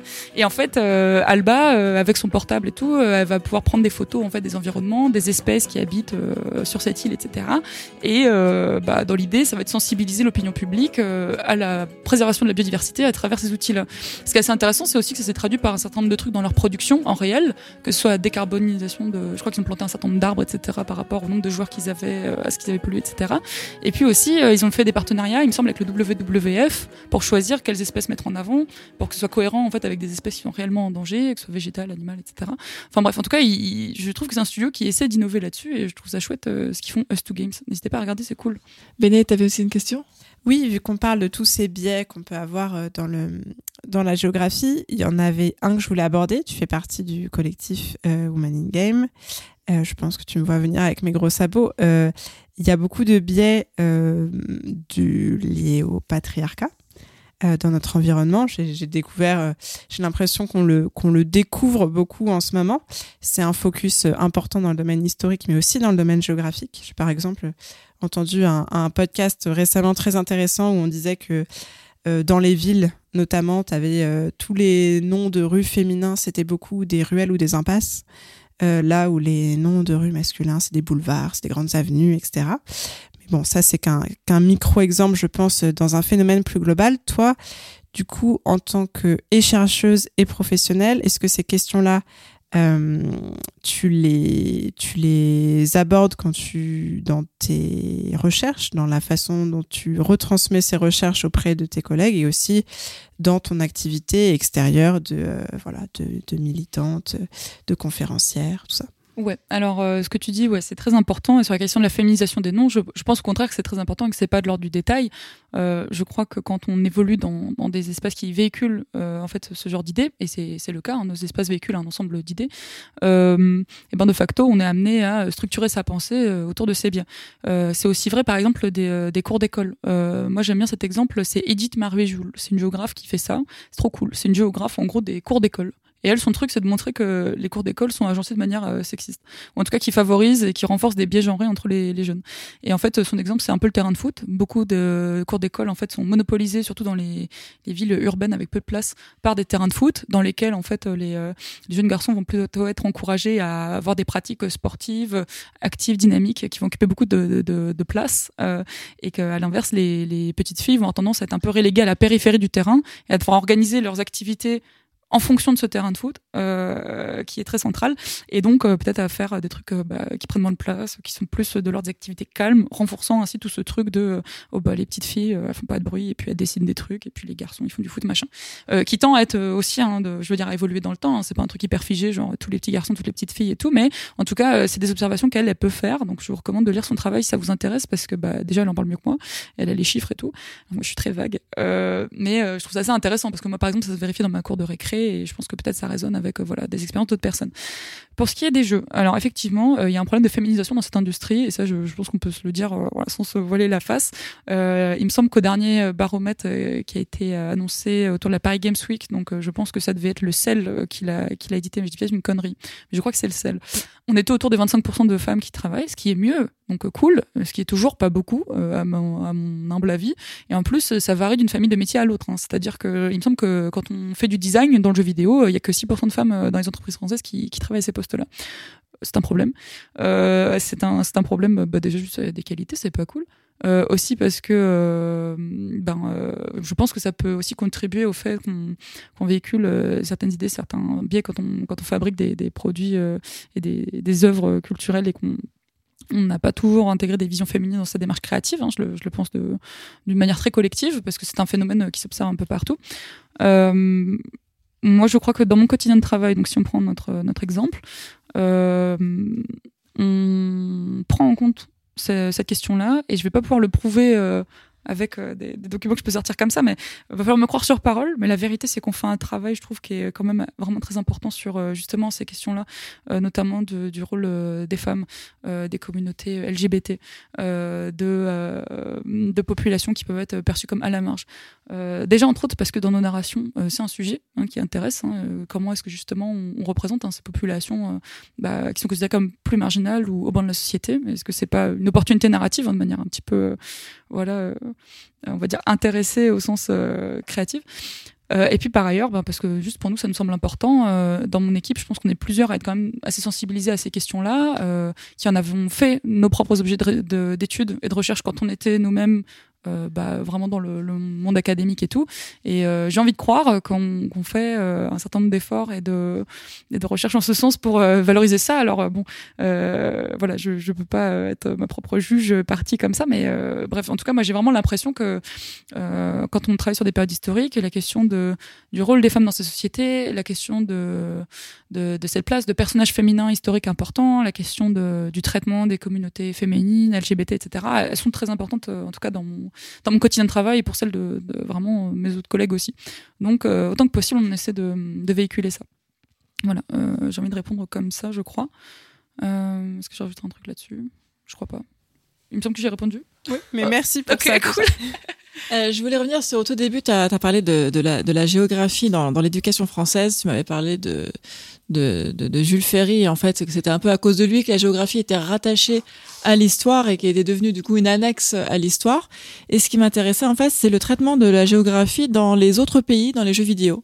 Euh, par exemple, aux États-Unis ou au Japon, quelle était euh, la place de la géographie dans les jeux, par exemple comme euh, Red Dead Redemption ou Zelda?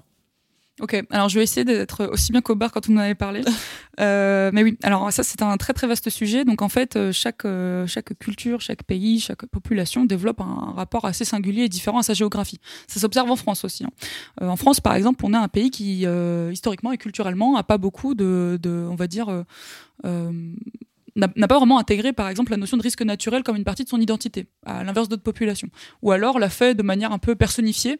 Donc nous, en France, on va, on, va tendre peut-être à avoir un rapport un peu presque euh, d'humain à humain à, à, des, euh, à des ensembles naturels, à des, espaces naturels. Donc euh, je sais pas. Euh, par exemple, tous les ans en France, en l'automne, en gros, on observe ce qui s'appelle les crues sévenoles. Donc ça veut dire que à cause de la Méditerranée, des Alpes et tout, en gros, il pleut énormément sur le quart sud-est et ça fait des inondations et des dégâts considérables. Bon, et ben en général, quand on va en parler de ça en France et qu'on va penser peut-être à des aménagements, des choses comme ça, bah, peut-être que vous aurez des gens qui vous diront euh, ouais, euh, la Durance, elle a du caractère, quoi. Mais à part ça, euh, il y aura pas forcément de prise en compte vraiment de, ça comme vraiment un sujet qui peut être un, danger. La tempête bretonne là qui a eu récemment Kiaran a été un bon exemple finalement du fait que petit à petit, j'ai l'impression que ce sujet rentre de mieux en mieux, tant dans l'esprit des populations que dans les institutions géographiques qui arrivent de mieux en mieux à communiquer et à s'organiser avec à la fois les gens du gaz, de l'électricité, euh, la communication, les pompiers, etc. pour euh, se protéger. Parce que je crois qu'il y a eu finalement des, dégâts euh, matériels considérables, mais humains très très faibles. Donc bravo à eux parce que vraiment typiquement là, gros exemple de catastrophe naturelle. Et pour autant, en tant que Français, on a réussi à bien réagir et ça c'est pas c'est pas toujours le cas. Donc ça montre que ça avance bien. Euh, faut savoir que du coup, ce, rapport qu'on a là, en fait, il, il est très français, par exemple, mais il n'est pas du tout pareil aux États-Unis. Quand on est aux États-Unis, on est beaucoup plus attaché à son patrimoine naturel que quand on est français en général. Euh, quand on est en France, euh, si, si, je sais pas, là, on peut faire cette expérience autour de cette table. Est-ce que quelqu'un est capable de citer le nom des parcs naturels nationaux français? Parc des écrins. Ouais, ça c'est l'un d'eux. Le Vercors. Le Vercors, je crois pas que c'est un parc national. Je crois que c'est un parc régional. Pardon. Il me semble pas qu'il soit national. Cela dit, bon, c'est un- c'est un massif. euh, voilà, tu as cité un air euh, Est-ce que le, le marais du Cotentin Alors, je, pense, je pense que c'est régional aussi. Le marais Poitevin J'ai peur de peut-être dire une connerie du coup, parce que ça se trouve, je vais dire une, une bêtise. Moi, j'aurais dit la bête somme, tu vois, donc c'est encore pire que tout. Non, mais alors après, il y, a- aussi tout le, millefeuille, tout le maillage, hein, parce qu'il y a des trucs, par exemple, qui sont patrimoine naturel mondial de l'UNESCO, il y a des trucs qui sont patrimoine, genre un parc, euh, euh, il y a des trucs domaniaux, il y a des trucs régionaux, il y a des trucs nationaux. Enfin bon, ça en France, on adore les millefeuilles, les maillages administratifs et tout. euh, on habite une ville, mais on habite aussi une interco, un département, un canton, une région et tout en même temps. On adore voilà le maillage territorial, très important en France. Bref, et donc bon bah voilà, typiquement les écrins, le Mercantour et les Cévennes, je crois, c'est les, trois principaux voilà, en, France métropolitaine, hein, parce qu'après il y a bien sûr les dom-toms et tout. Euh, voilà. En gros, si on sort dans la rue et qu'on demande aux gens de les citer, bon, c'est pas du tout évident euh, parce que juste ça fait pas vraiment partie de notre identité. Là où aux États-Unis, si vous commencez à parler de parc naturel, si vous voulez, vous parlez un petit peu de, la Tour Eiffel pour eux. Quoi. C'est, euh, bah oui, il y a Zion, Yosemite, les séquoias, le Grand Canyon, etc. En fait, en- en- aux États-Unis, on est sur un pays, un exemple de pays qui est plus récent, on va dire que les autres pays de l'Occident, et qui du coup euh, est arrivé sur un territoire qui était déjà occupé par d'autres populations, qui ont un petit peu euh, euh, tout balayé, hein, qui ont, perpétré un peu des morts de masse, voilà, on peut le dire, qui ont rasé un certain nombre de trucs, et puis qui n'ont pas du tout revendiqué ce patrimoine comme une partie de leur identité en tant que- qu'américain. Euh, là où par exemple, bah, l'Europe s'est construite autour bah, de très longues périodes, euh, voilà, sur des siècles où on a construit des trucs, on a encore des marqueurs de ça, etc. Euh, quand vous arrivez aux, Éta- euh, aux États-Unis et que vous avez un peu besoin d'ancrer votre euh, État comme euh, vraiment une nation qui existe un peu, qui a le même genre d'héritage que euh, vos compères européens, bah, c'est pas évident quand vous venez de tout raser. En fait. Euh, et donc, quels sont les marqueurs en fait du temps qui est passé, etc. euh, dans ce territoire-là? Bah, Ça peut-être être ces très grands arbres, ça va être ce grand canyon, etc. C'est un rapport qui est tout à fait différent. euh, c'est Yves Figueredo qui en parle bien, donc pareil, je vous renvoie à lui parce que j'ai pas du tout envie de me mouiller et de dire des bêtises de, géographe et de faire un, mauvais lobby. Néanmoins, il me semble avoir compris de ce que dit Yves Figueredo que en fait, quand on est quand on est états-unien, et ben en fait, un grand séquoia peut faire partie de notre identité comme le serait Notre-Dame en tant que Français, parce que c'est important de se raccrocher à des éléments qui ancrent en fait l'existence de notre population, euh, bah, en fait sur un territoire. C'est aussi pour ça que les Américains peut-être ont, euh, ou en tout cas c'est pour ça, peut-être que c'est ré- réciproque, hein, je veux pas dire que l'un entraîne l'autre, mais bon en tout cas qu'il y a une interaction entre, euh, euh, par exemple, le- cette idée d'un territoire qui était God-given, voilà le- l'importance un petit peu de euh, cette notion un peu de terre promise, quasiment c'est presque biblique hein, de traverser l'Atlantique à ce moment-là et puis d'aller s'installer là-bas et tout, euh, c'est quasiment l'Éden 2 quoi qu'on retrouve. Euh, et donc euh, cette construction euh, naturelle là est très différente. Bref, cette digression pour dire que euh, dans les jeux vidéo, c'est aussi des choses qui s'observent et que par exemple, quand on joue à Red Dead Redemption 2, alors la manière de faire de l'authenticité et d'approcher l'histoire dans ce jeu, elle a un truc beaucoup plus cinématographique. Elle est vraiment dans la mise en scène de, paysages naturels, etc. Là où dans des jeux, alors si on compare euh, Assassin's Creed, qui on va dire euh, serait un autre jeu français et canadien, euh, qui met en scène des, paysages qui veulent être authentiques, bah, c'est beaucoup plus premier degré. C'est vraiment, bah, c'est des villes, c'est des régions, c'est de l'architecture, c'est des trucs et tout. C'est vrai aussi hein, de Red Dead, mais on sent quand même qu'il une, autre mise en scène de ce paysage naturel là, qui correspond aussi à toute la filmographie, à toute la filmographie dont ça fait, euh, à laquelle elle fait écho. Si on prend l'exemple des jeux euh, japonais, si on prend l'exemple de euh, Breath of the Wild par exemple, donc, que moi j'adore. J'ai pas fini le 2, donc euh, je resterai sur le, le 1 euh, pour en parler. Mais euh, on a cette notion de, d'espace naturel, mais on a aussi tous ces ensembles de mythes et de, croyances qui peuvent se mélanger. voilà, ces éléments de, de paysage qu'on peut retrouver, que ce soit les dragons, que ce soit les, falaises, les cascades, etc. En fait, bon, au-delà de l'approche design, on est aussi dans une manière de représenter le territoire comme quelque chose auquel on attache beaucoup de croyances et aussi beaucoup d'émotions. Pour moi, le fait que dans Breath of the Wild, on ait cette notion de quête où en fait on explore à travers des photos, bah, des réminiscences, des souvenirs et qu'on essaie de se raccrocher à travers ces narrations très environnementales à des émotions, euh, un genre de poésie voilà qui traverse ces espaces-là. Pour moi, il y a un truc un petit peu aussi de cette culture euh, peut-être euh, qui a tendance à, en tout cas, associer beaucoup un certain nombre de croyances et de mythes et de mythes fondateurs, de récits, de légendes, de contes à des éléments naturels comme bah, je sais pas ça peut être euh, euh, les tsunamis et euh, la, production artistique autour de la vague je sais pas ça peut être bah, ces fameuses histoires de, dragons de poissons qui remontent des rivières des choses comme ça. Je sais pas à quel point c'est un stretch parce que je sais pas à quel point c'est étudié mais en tout cas j'ai une espèce de ressenti comme ça que finalement chaque chaque jeu produit dans chacune de ces régions finalement traduit peut-être un rapport un peu différent à ces espaces à la nature et aux villes différents les uns des autres. Disco Elysium à nouveau qu'on peut reciter sur l'approche urbaine assez assez intéressante voilà j'ai digressé un petit peu je crois Mais, Beaucoup. euh, Désolé. C'est intéressant. excusez-moi On approche bref lisez peu- Ifigerido quoi Oui, François Yves Figueredo, hein, voilà c'est lui qu'il faut lire c'est lui la ref On approche, je pense, euh, rapidement de la fin de Oui. l'interview. ouais, Euh, juste désolé. avant que tu, tu conclues, euh, Ariane, moi je me posais la question, tu as cité quand même pas mal de jeux en référence. Est-ce qu'il y a des jeux récents ou, ou moins récents qui, que tu- auxquels tu regrettes de ne pas avoir participé Qui pour toi, d'un point de vue géographique, sont vraiment des, des choses qui, qui, qui t'ont touché ou qui t'ont des jeux qui sont pas de Ubi par exemple? Et précisément même. Ok, euh, bah euh, franchement Breath of the Wild, hein, on peut le dire. euh, je pense que géographiquement, si j'avais pu participer à ce jeu-là, j'aurais été très très contente parce qu'il y a y a vraiment toute cette notion de une cohérence dans la, manière dont le- les espaces sont conçus, vraiment dans ces chaînes de montagnes qui sont très logiques parce que il faut avoir une compréhension par exemple de comment marche la géologie, comment marche la géomorphologie pour pouvoir réussir à créer une montagne qui est bizarre. Si toutes mes montagnes sont bizarres, bah, il y en a aucune qui ressort à l'œil des joueurs et des joueuses. Ok, donc il faut vraiment euh, pour avoir une notion de à quoi ressemble une chaîne de montagnes hyper lambda pour ensuite pouvoir contraster avec et la casser, etc. Il y a un vrai travail géographique qui est très impressionnant dans ce jeu, en plus du travail de level design qui a été fait. Euh, tout, se, tout se répond, tout est très bien, même le système cartographique, il est super interactif. Euh, je, je ping un truc sur ma carte, il apparaît à l'écran dans le monde, vice versa, je sors ma longue vue, je peux euh, voir mon, mon territoire. Sur ma carte, il y a l'information des courbes de niveau, d'altitude. Euh, bah, c'est chouette parce qu'en fait, c'est l'une des mécaniques principales du jeu, c'est justement escalader et planer, etc. Donc en fait, tout est pensé. Quand la carte, on peut la voir du dessus parce qu'on ouvre son menu et qu'on voit plus son monde à hauteur de, Link, et ben en fait, euh, on la voit d'au-dessus et on a accès à un autre regard sur les paysages. Il y a des trucs qui sont géogra- qui sont super géométriques par exemple, euh, alors que quand on est face à eux, bah on les voit pas comme des endroits particulièrement intéressants.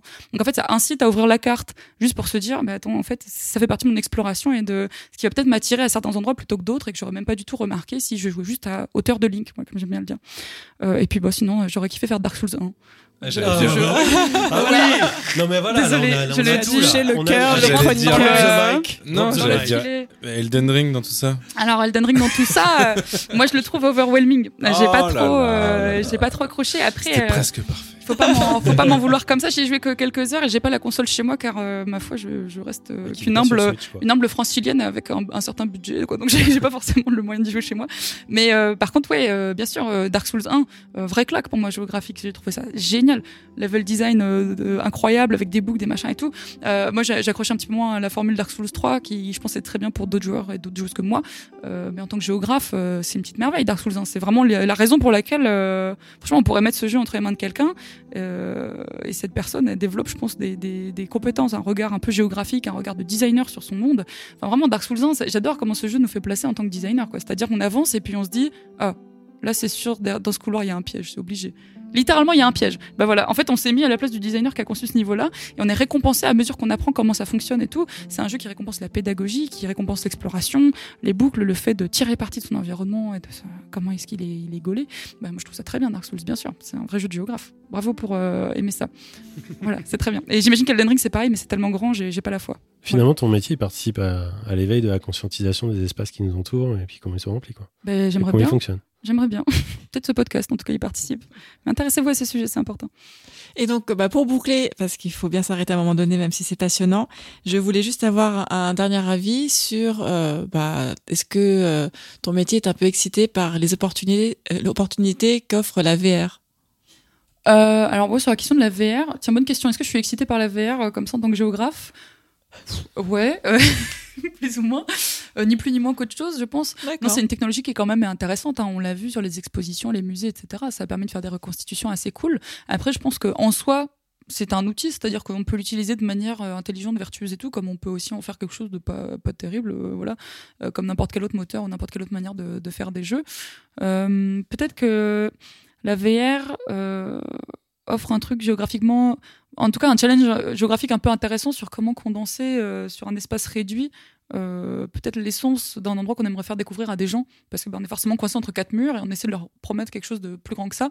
Euh, et en plus euh, tout en ayant l'impression que le truc est un peu conçu Tu veux dire si on se déplace pas en fait Si on se déplace pas. bah, disons que pour moi, la plupart des expériences VR, quand même, euh, en gros, si elles sont dans des apparts de gens, on est sur du 5 mètres carrés pour jouer, quelque chose comme ça. Et puis après, euh, best scénario, on est dans des expos comme les vôtres où vous avez pu être dans un très grand hangar et vous balader dedans et tout. Mais euh, même ça, du coup, c'est contraint par quatre murs, etc. Moi, je trouve ça intéressant d'essayer, en tant que géographe, peut-être d'imaginer comment est-ce qu'on pourrait se débrouiller pour justement euh, aller à l'essence de ces endroits-là, tout en gardant en tête effectivement le fait qu'on a une liberté de mouvement qui est quand même très contrainte par, euh, par l'équipement et par le, layout des pièces autour de nous. Euh, donc euh, je, pense qu'en tant que géographe, ça peut être un, challenge stimulant à faire. Maintenant, est-ce que ça ouvre des perspectives bah, très, nouvelles ou différentes? J'imagine que ça dépend juste de euh, à quelle fin l'outil est employé et avec quelle, euh, pensée en tête. Est-ce qu'un cerveau créatif arriverait à en faire quelque chose de super cool? Je suis sûre que oui. Est-ce que c'est le mien? Peut-être pas. Mais, mais voilà, je laisse ça à d'autres. Bah, très bien. Bah, écoute, Eve, merci beaucoup pour euh, d'être venue euh, discuter avec nous de, de ton métier, et de ta passion. Enfin, tu restes avec nous, hein, pas Oui, bien sûr. Ouais, Mais je en pense tout que cas, c'était, euh, c'est euh, une menace. Absolument pas. c'est un, un sujet passionnant. On aurait pu en discuter des heures, mais bon, il faut, il faut malheureusement passer à la suite. Merci beaucoup pour cette passionnante interview. Et je rappelle qu'on peut suivre l'actualité d'Eve sur son LinkedIn, euh, où vous pourrez trouver notamment des articles passionnants. Euh, Simon, j'espère que tu sauras faire preuve de la même verve dans ta chronique. Tu vas nous parler d'Alan Wake 2. Puukkoihin vaan tanssi pian vaihtuu. Hirreen vääntyy jo verinen suu. Viinapullosta korkki hukataan. Tupen rapinan vain kuulee korvissaan. L'introduction d'Alan Wake 2 est plutôt surprenante puisqu'on incarne d'entrée de jeu un sexagénaire complètement nu qui tente visiblement de s'échapper face à des poursuivants dans une forêt de nuit. Ça a l'air de rien mais c'est quand même super original de voir de la nudité déjà, une personne assez âgée et corpulent. Donc on voit quand même des beaux bourrelets. Enfin vraiment, le début du jeu m'a plutôt surpris. Et présenté dans le jeu vidéo qui euh, d'habitude nous habitue euh, à des beaux stéréotypes euh, très loin de ce que de ce qu'on peut voir dans, dans cette intro. Après un moment euh, où le jeu nous montre que tout son potentiel graphique magnifique, on se fait ra- rattraper et sacrifier, et oui, ça arrive, sur un hôtel, dans une scène bien gore, avec découpage de thorax, arrachage de cœur en gros plan, tout ce qu'on aime ici à la Pléiade. Voilà, on est vraiment en, en 10 minutes, un quart d'heure, ils nous ont euh, quasiment résumé tout le jeu. Et nos ravisseurs, masqués de squelettes d'animaux, dont des élans, euh, qu'on a cité tout à l'heure, sais qu'il y a des fans d'élans ici, qui vont être au centre de l'enquête et qu'on va mener cette enquête tout au long de l'aventure. Un renne n'est pas un élan. hein. Pardon? Un renne n'est pas un, Un élan. renne, voilà, tu vois, je, je, Ah, je me je fais toujours de quoi cette tu erreur. À ce niveau, on est vraiment sur de la très belle mise en scène de cinéma. On pense beaucoup à Seven forcément, mais on avance tranquillement dans l'histoire. Scène suivante, parce que tout est très très cadré, très très découpé. On incarne l'héroïne du jeu qui s'appelle Saga Anderson. Elle est agente du, FBI. Elle est envoyée euh, enquêter sur ce fameux meurtre qu'on vient de vivre là pendant tout ce quart d'heure incroyable. On est dans le même décor de forêt du nord des nord-ouest des États-Unis, mais de jour, en automne.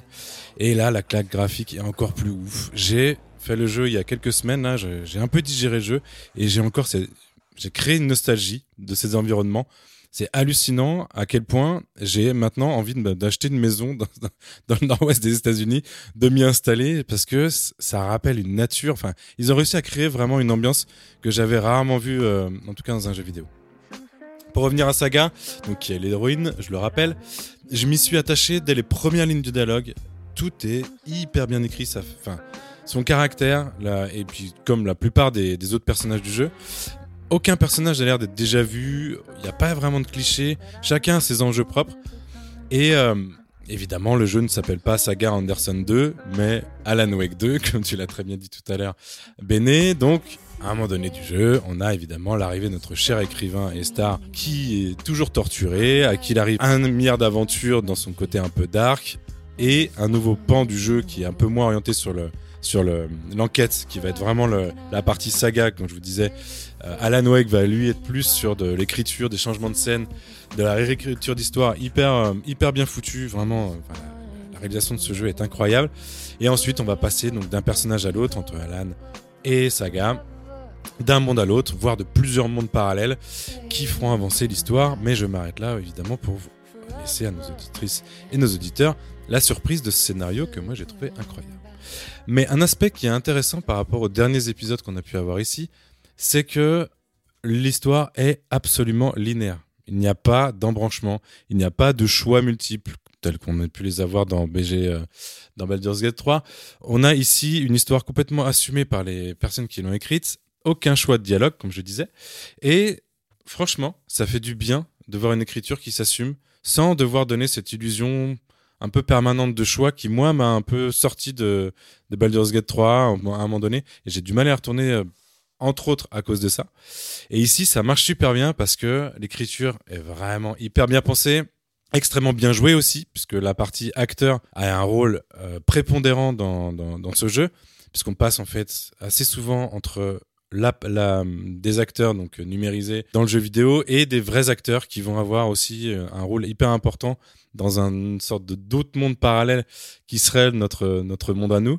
Euh, et vraiment, les acteurs sont admirables et ça magnifie vraiment l'expérience de jeu, je trouve, euh, par rapport à à, voilà tout ce que ça crée comme comme ambiance. Alors il y a un gros point noir quand même dans tout ça, c'est évidemment le gameplay de tir qui a pas bougé depuis 10 ans. Je l'ai pas dit, mais le premier Alan Wake date de un peu plus de 10 ans. Hein. On est toujours sur quelque chose d'assez basique, comme si c'était impossible de pas tirer sur des trucs dans un jeu vidéo. Ça c'est un peu le côté frustrant que j'ai ressenti parce que tout le reste est incroyable. En plus, ça a aucun sens, hein, je trouve, de tuer des, centaines d'êtres humains possédés comme ça par un truc noir. C'est vraiment en contradiction avec la plupart des choses qu'on vit.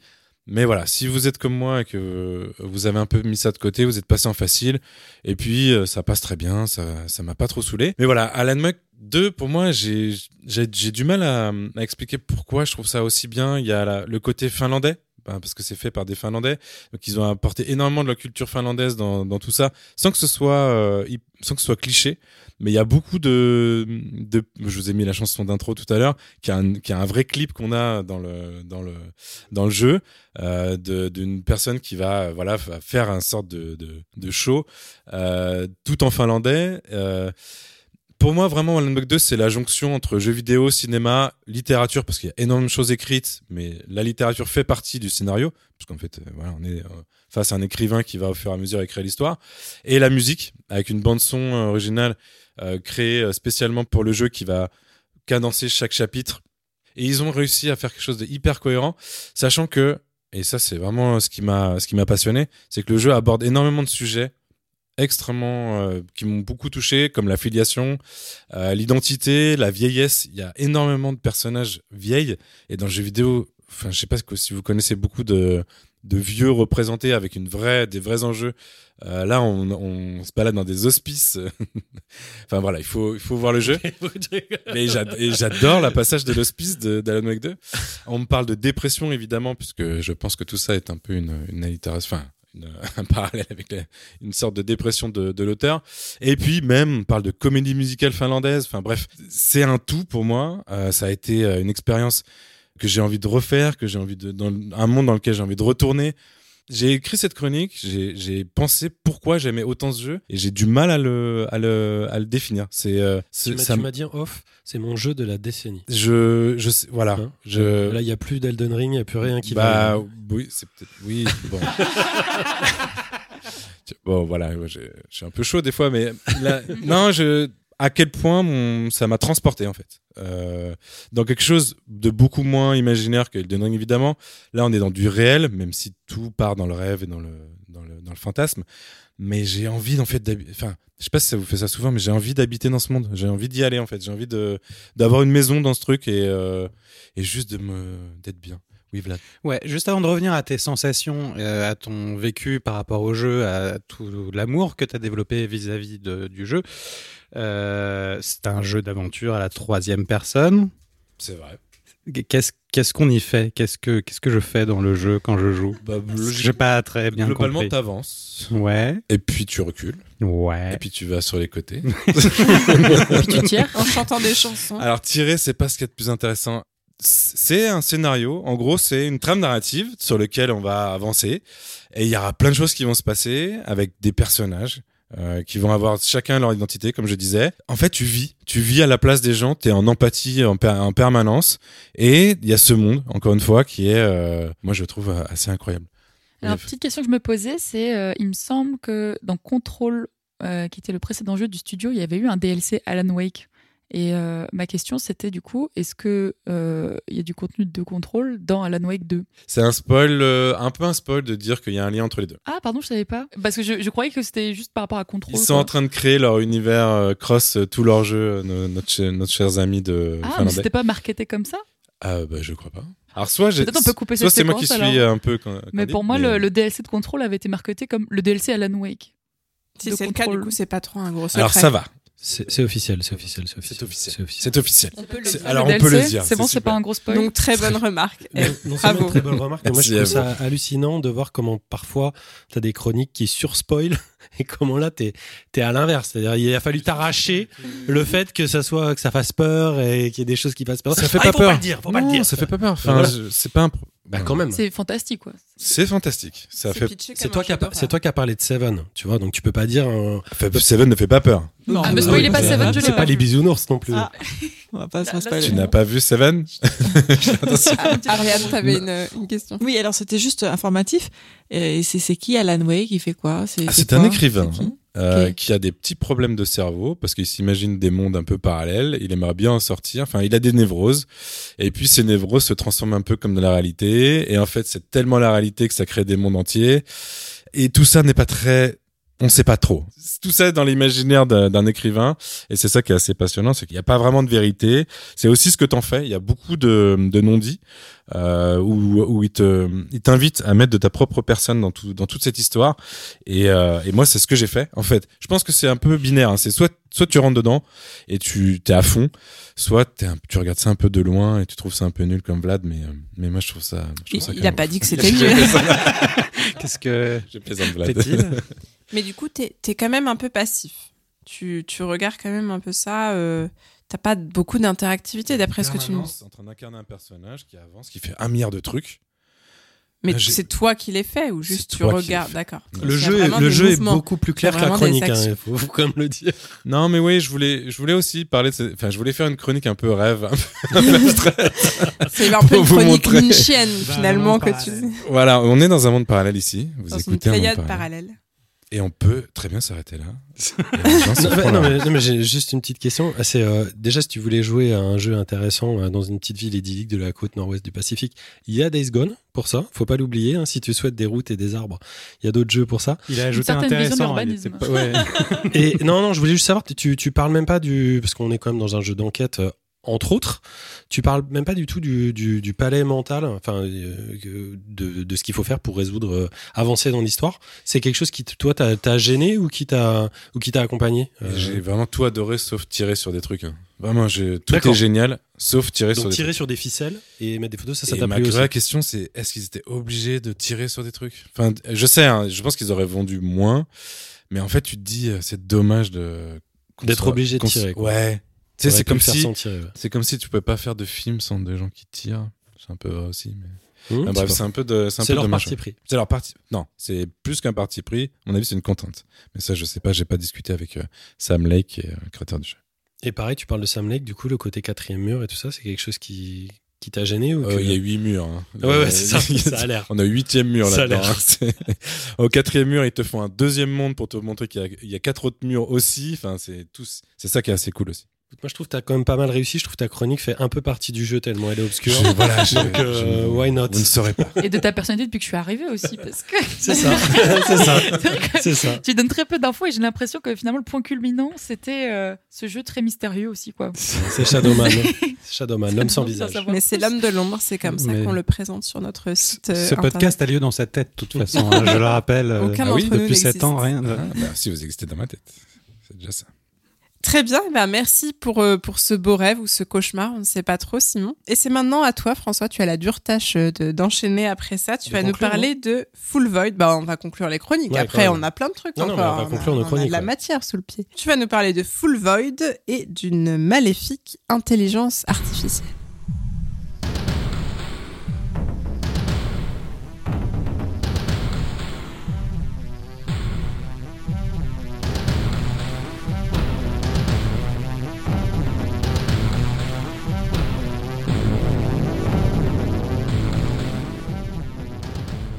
Alors moi ce mois-ci, je suis très fier parce que figurez-vous que je me suis fait vortexer par Pumping Simulator 2 qui est un jeu de gestion de station-service. et je voulais vraiment pas vous, infliger ça, même si je me suis éclaté dedans. Et du coup, j'ai joué à un autre jeu que je voulais euh, présenter, euh, qui s'appelle donc Full Void. Ça a été développé et édité par Out of the Beat. C'est un petit studio anglais basé à Londres, un peu spécialisé dans le style des jeux dits classiques ici, puisqu'ils sont euh, aussi les auteurs d'un jeu de course et d'un autre de foot, dans des gameplays très inspirés des années euh, 90. Manifestement, ça a été développé pendant les différents confinements de la Covid. Euh, Full Void, hein, c'est un hommage magnifique et assumé à Another World d'Eric Chahi, sorti il y a 32 ans déjà à Mazette. Pour rappel, euh, Another World, c'est un jeu qui est dans la collection permanente du MoMA à New York et euh, bon, bah, qui se présente assurément euh, comme tel, jusque dans le choix de ses plans. Euh, et de ses déplacements, hein, c'est hyper référencé. Et comme son prédécesseur, Full Void est donc un cinématique platformer en 2D vu de côté, bien vicieux, où une mort terrible vous attend à chaque pas. Généralement d'ailleurs une mort à base de je tombe de très haut ou je me fais bouffer salement. On y joue un adolescent ou une adolescente euh, esselée et effrayée qui dans un pitch étonnant et d'une originalité sans faille tente d'échapper à de méchants robots ayant pris le contrôle d'un monde avec l'aide d'une intelligence artificielle comme tu le disais Bénédicte. Petite nouveauté euh, par contre ici euh, hormis euh, l'univers et l'histoire qui sont bien évidemment complètement différents certaines cutscenes seront aussi jouables on peut pousser quelques éléments du décor et les sauts aussi sont bien moins exigeants que l'original. C'est toujours ça de gagner. Euh, si le jeu est comme un brin sadique, il n'est pas frustrant pour autant dans le sens où les parties redémarrent hyper vite et que chaque mort nous permet évidemment d'apprendre euh, comment les éviter. Le jeu se rapproche dans son ambiance d'une invasion alien, déjà que j'avais dépeinte dans Somerville, mais cette fois-ci d'une façon beaucoup plus urbaine, et le moins qu'on puisse dire c'est que bah, de toute façon une dystopie hein, c'est rarement drôle.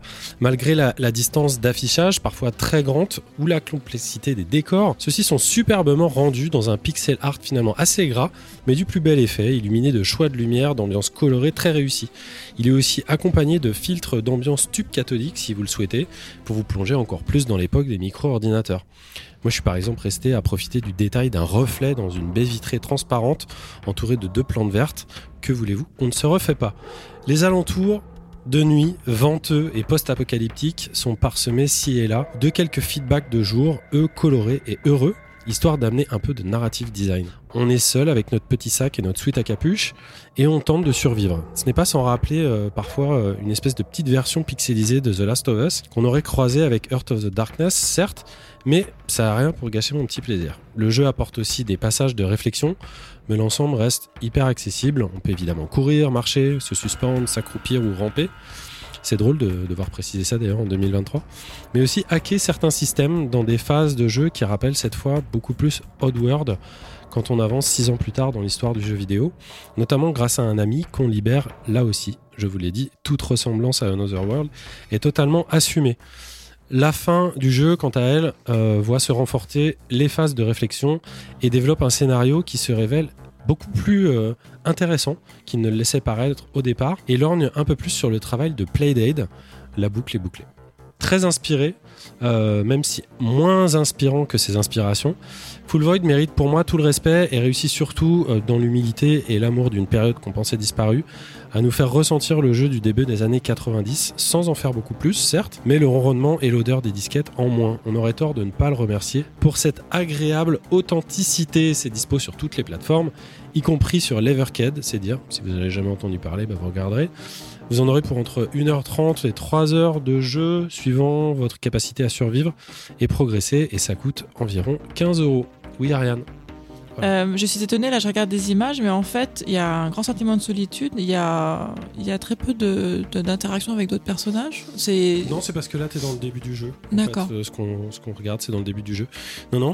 Bah, après, c'est comme euh, post-apo, donc euh, tout le monde s'est quand même fait euh, presque désinguer. On est, on est un survivant. Donc, tu vois, donc, quand je, je- je portais la référence à The Last of Us, on- il y a rarement beaucoup de monde euh, ensemble à The Last of Us, ou alors sont ils, sont, ils sont deux dans Last of Us. Donc là il n'y a pas de compagnonnage, de petits. Si, si, on libère un, on libère un ami à un, à un moment. Euh, D'accord. Voilà. T'as pas de petite mascotte qui te suit ou un truc réconfortant Si, à un si. moment donné Ah si, aussi c'est Ah ça. très bien. C'est cet ami-là, juste. D'accord, d'accord. Le mystérieux rigole. J'ai Oui. une question euh, oui, game feel. Hop là. Ouais. Euh, je, je trouve que c'est très léché. Je, je vois les animations en face de moi, la portée par Ariane, c'est c'est magnifique. Mais est-ce que du coup, c'est ça reste lisible dans un jeu platformer comme ça? Ouais, c'est, c'est, c'est ultra lisible. C'est ultra lisible. Moi, le, le, le- le seul truc euh, que, que, j'ai reproché, et c'est quelque chose qui est pas évident à mesurer, c'est à quel point, justement, les œuvres dont il s'inspire ont été marquantes. On revient à ce qu'on disait un petit peu plus tôt dans l'émission sur le facteur de l'imagination. Et je trouve que celui-là, qui du coup est ancré. euh, bah, dans des référentiels qui sont peut-être un petit peu plus contemporains, euh, comme typiquement le, le, le post-apo euh, robotique, on va dire, moi me touche moins. Mais euh, peut-être que quelqu'un de, de, de, de 14 ans, ou de 15 ans, ou de 16 ans qui va se plonger là-dedans va complètement adorer et vous en parlera dans 30 ans dans, dans, dans, dans sa propre version de la Pléiade. Mais euh, non, c'est hyper, euh, c'est hyper agréable, hyper agréable comme, comme expérience. Merci François pour cette chronique qui clôture donc notre Petite balle des chronique. chroniques. Et c'est maintenant l'heure de nos barres chocolatées qu'on dévore avant même qu'elles n'aient eu le temps de dégouliner dans nos poches. J'ai nommé nos snacks.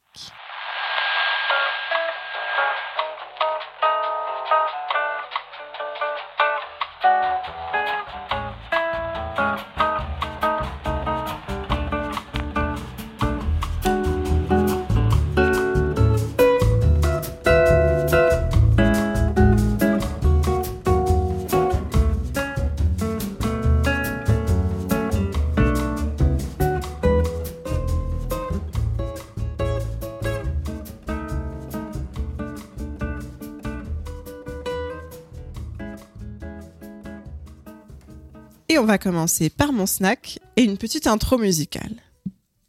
Salade de fruits, jolie, jolie, jolie. Tu plais à mon père, tu plais à ma mère. Salade de fruits, jolie, jolie, jolie. Un jour ou l'autre, il faudra bien qu'on nous marie. La salade de fruits dont je voulais vous parler aujourd'hui, c'est celle de Suika Games.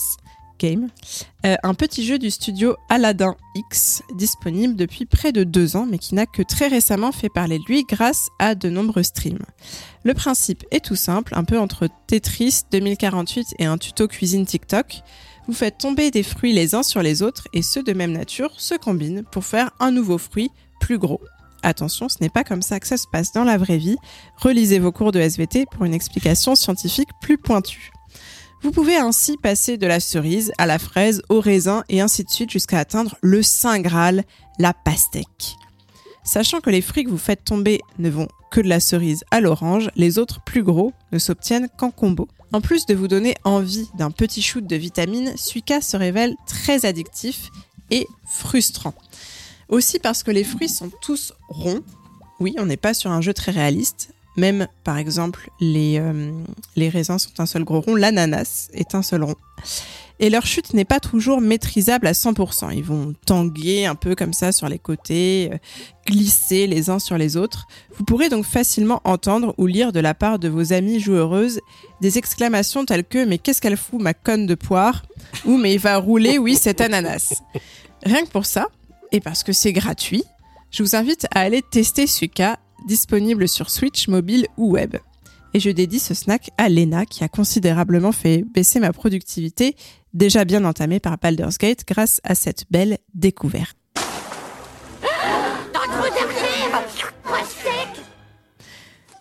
Et maintenant qu'on a fait le plein de vitamine C, on va écouter François nous parler de son snack et d'un petit dinosaure bien distrait. Oui, alors, alors moi, rien à voir. J'ai une petite musique, moi ou pas? Alors moi, je voulais parler euh, de The Tale of the ADHD Dinosaur, sorti le 12 août 2021, donc c'est un petit peu de temps, sur Navigateur.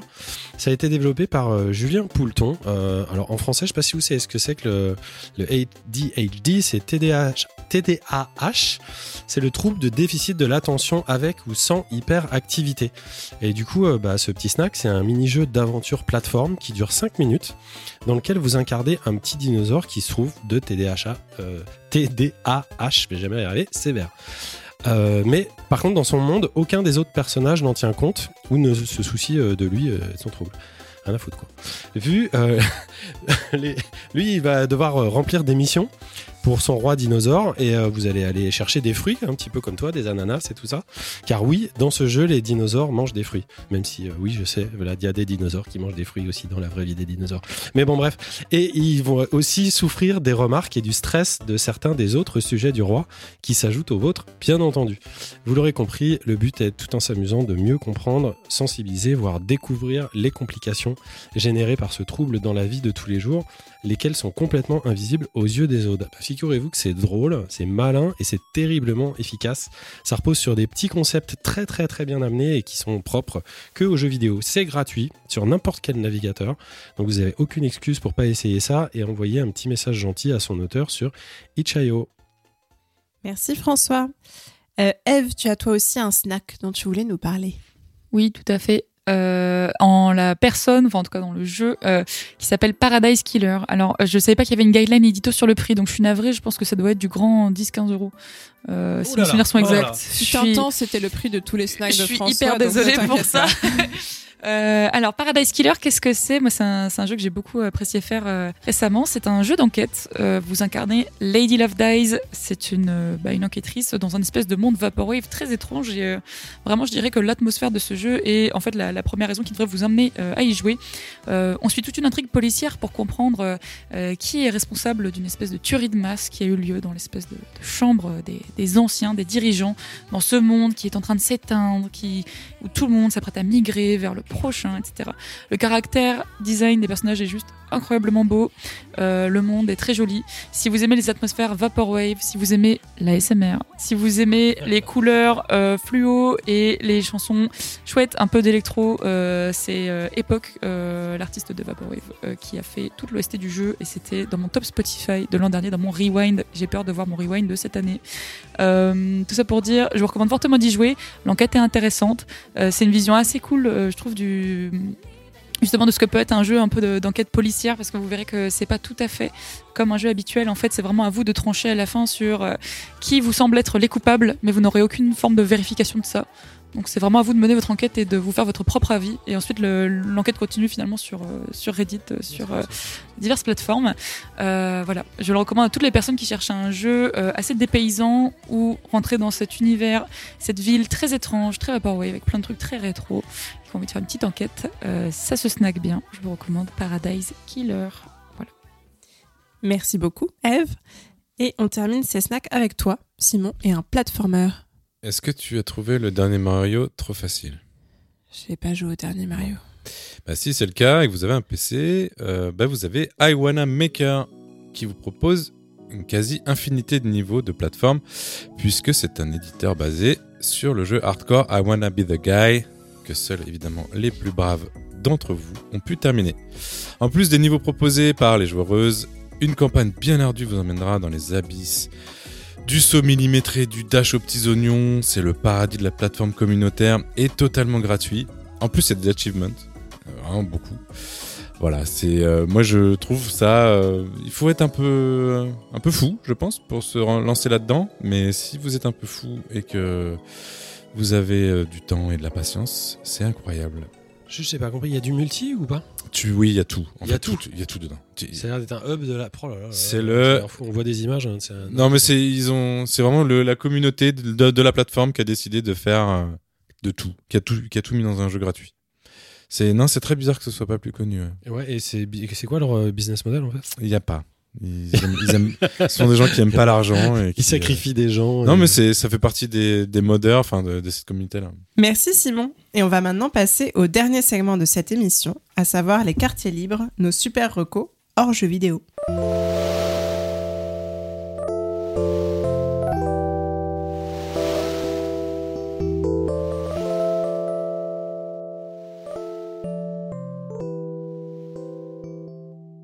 Va entamer cette dernière partie avec la reco historique d'Ariane.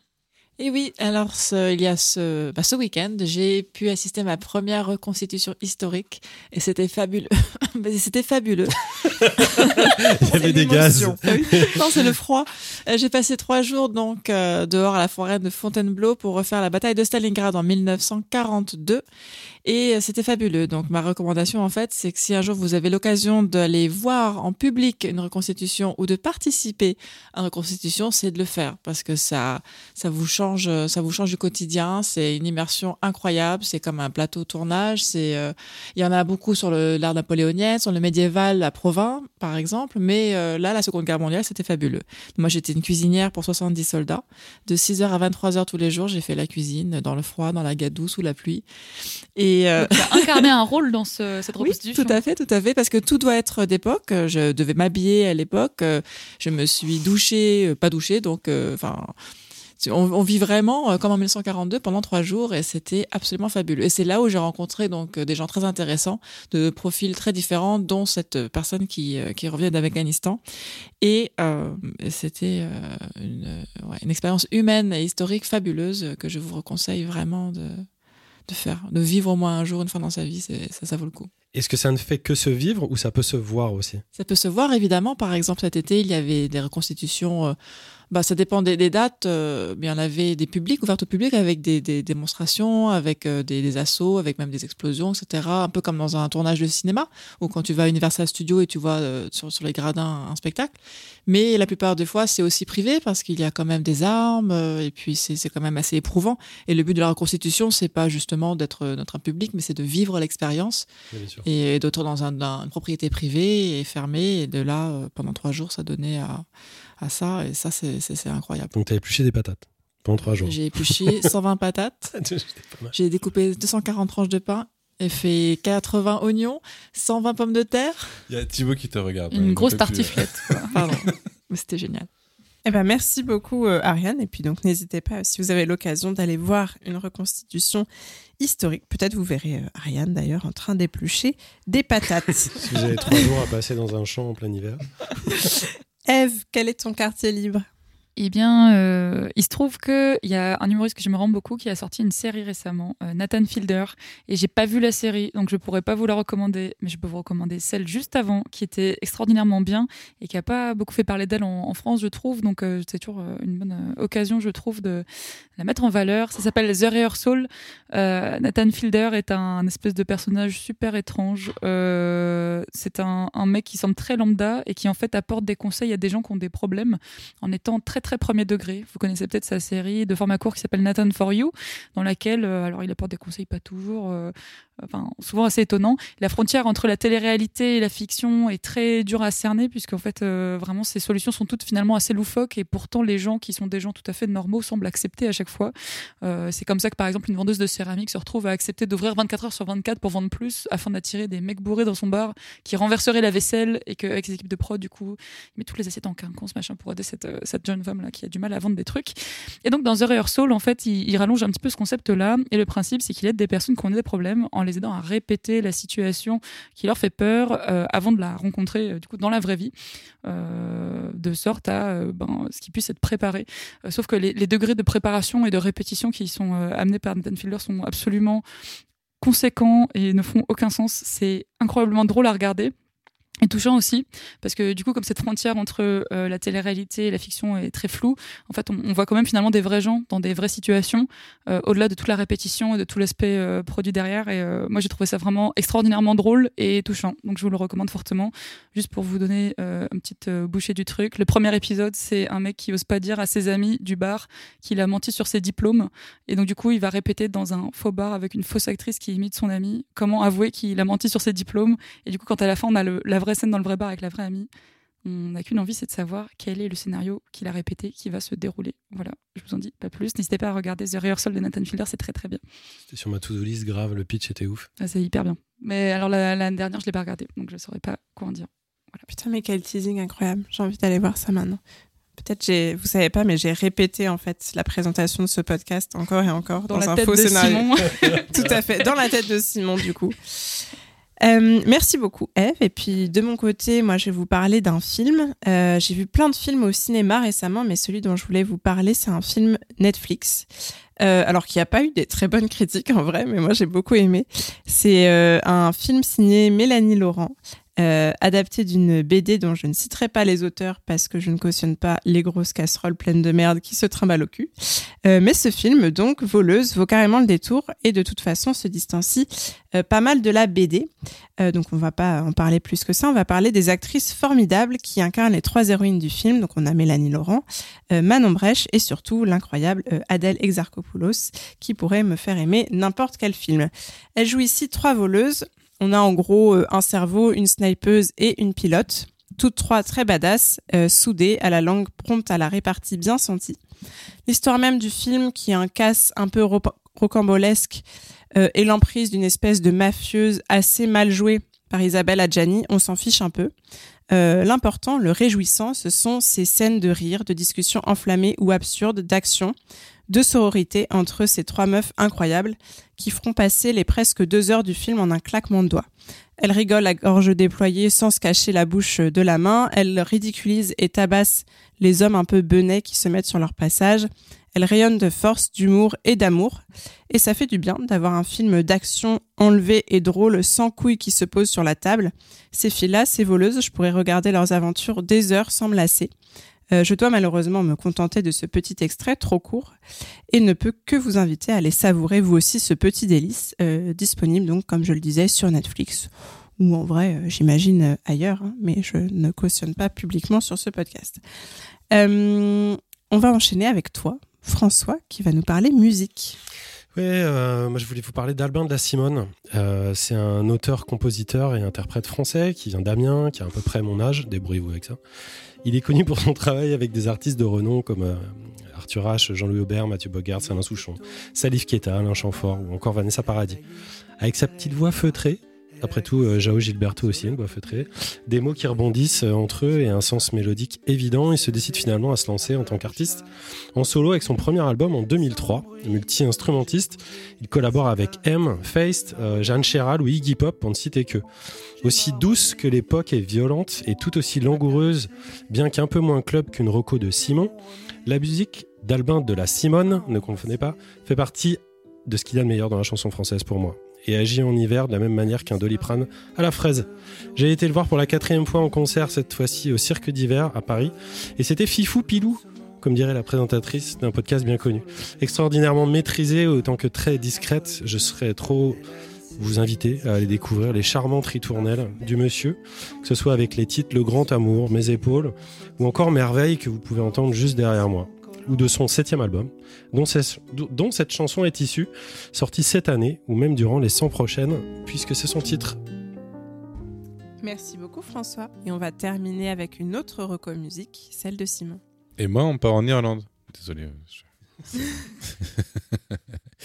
moi, je suis tombé amoureux de la voix de Semat, C-M-A-T, pour euh, Ciara Marie Alice Thompson. Euh, donc, elle est irlandaise. Elle est devenue un peu l'icône de la folk irlandaise euh, avec ses dernières compositions hyper instrumentalisées, surtout son groove omniprésent qui, moi, me donne des frissons. Je vous conseille vivement sa pop hyper engagée, son humour très très noir, même si comme elle le dit en, interview, je suis pas la cible puisqu'elle compose exclusivement pour les femmes et les gays, donc euh, elle m'a un peu exclu de, son auditoire, mais ça ne m'empêche pas d'arriver et d'adorer l'écouter.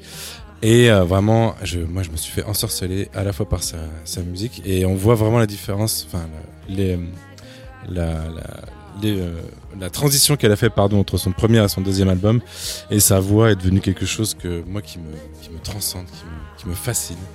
Et vraiment écouter ces maths, c'est c'est magnifique. Voilà. Merci Simon. Mais je vous en prie. Et cette petite reco signe la fin de cette 68e émission. Euh, avant de se quitter et de vous laisser aller euh, déprimer sous un plaid, c'est l'heure des remerciements. À la super équipe de la Pléiade tout d'abord, toujours au top. Merci donc à nos chroniques heureuses, Ariane, Simon, François, Vlad et Aurélie. Merci à toi, Benu. Merci aussi à notre Master Chief, Thibaut, et à Calden pour son aide sur la communication de la Pléiade. Merci enfin à notre invité, Eve Benaim, euh, qu'on vous invite encore une fois à aller suivre sur LinkedIn. D'ici le prochain épisode, vous pouvez nous suivre, nous aussi, sur les réseaux sociaux, Twitter, Facebook, Instagram, Discord. On est partout, sauf sur LinkedIn d'ailleurs, je me dis. Peut-être Ouais. ce serait temps. Je vous représenterai là-bas. Faut un métier vous en faites ça. pas. Euh, si vous aimez nous entendre blablater chaque mois, vous pouvez nous laisser plein de petites étoiles sur votre appli de podcast favorite. Ça nous fait plaisir et puis ça nous permet de recruter plein de nouvelles auditorices. Euh, merci enfin à vous, chers auditorices. On se quitte sur California de, comment on dit alors, c'est c'est maths. J'allais dire que maths, mais je vais dire c'est maths. À bientôt dans vos oreilles et dans nos cœurs. Bonne soirée, salut. Salut. But what did I think that the bouncy castle Catholic could give to me? But a little wedding God? So I'm working on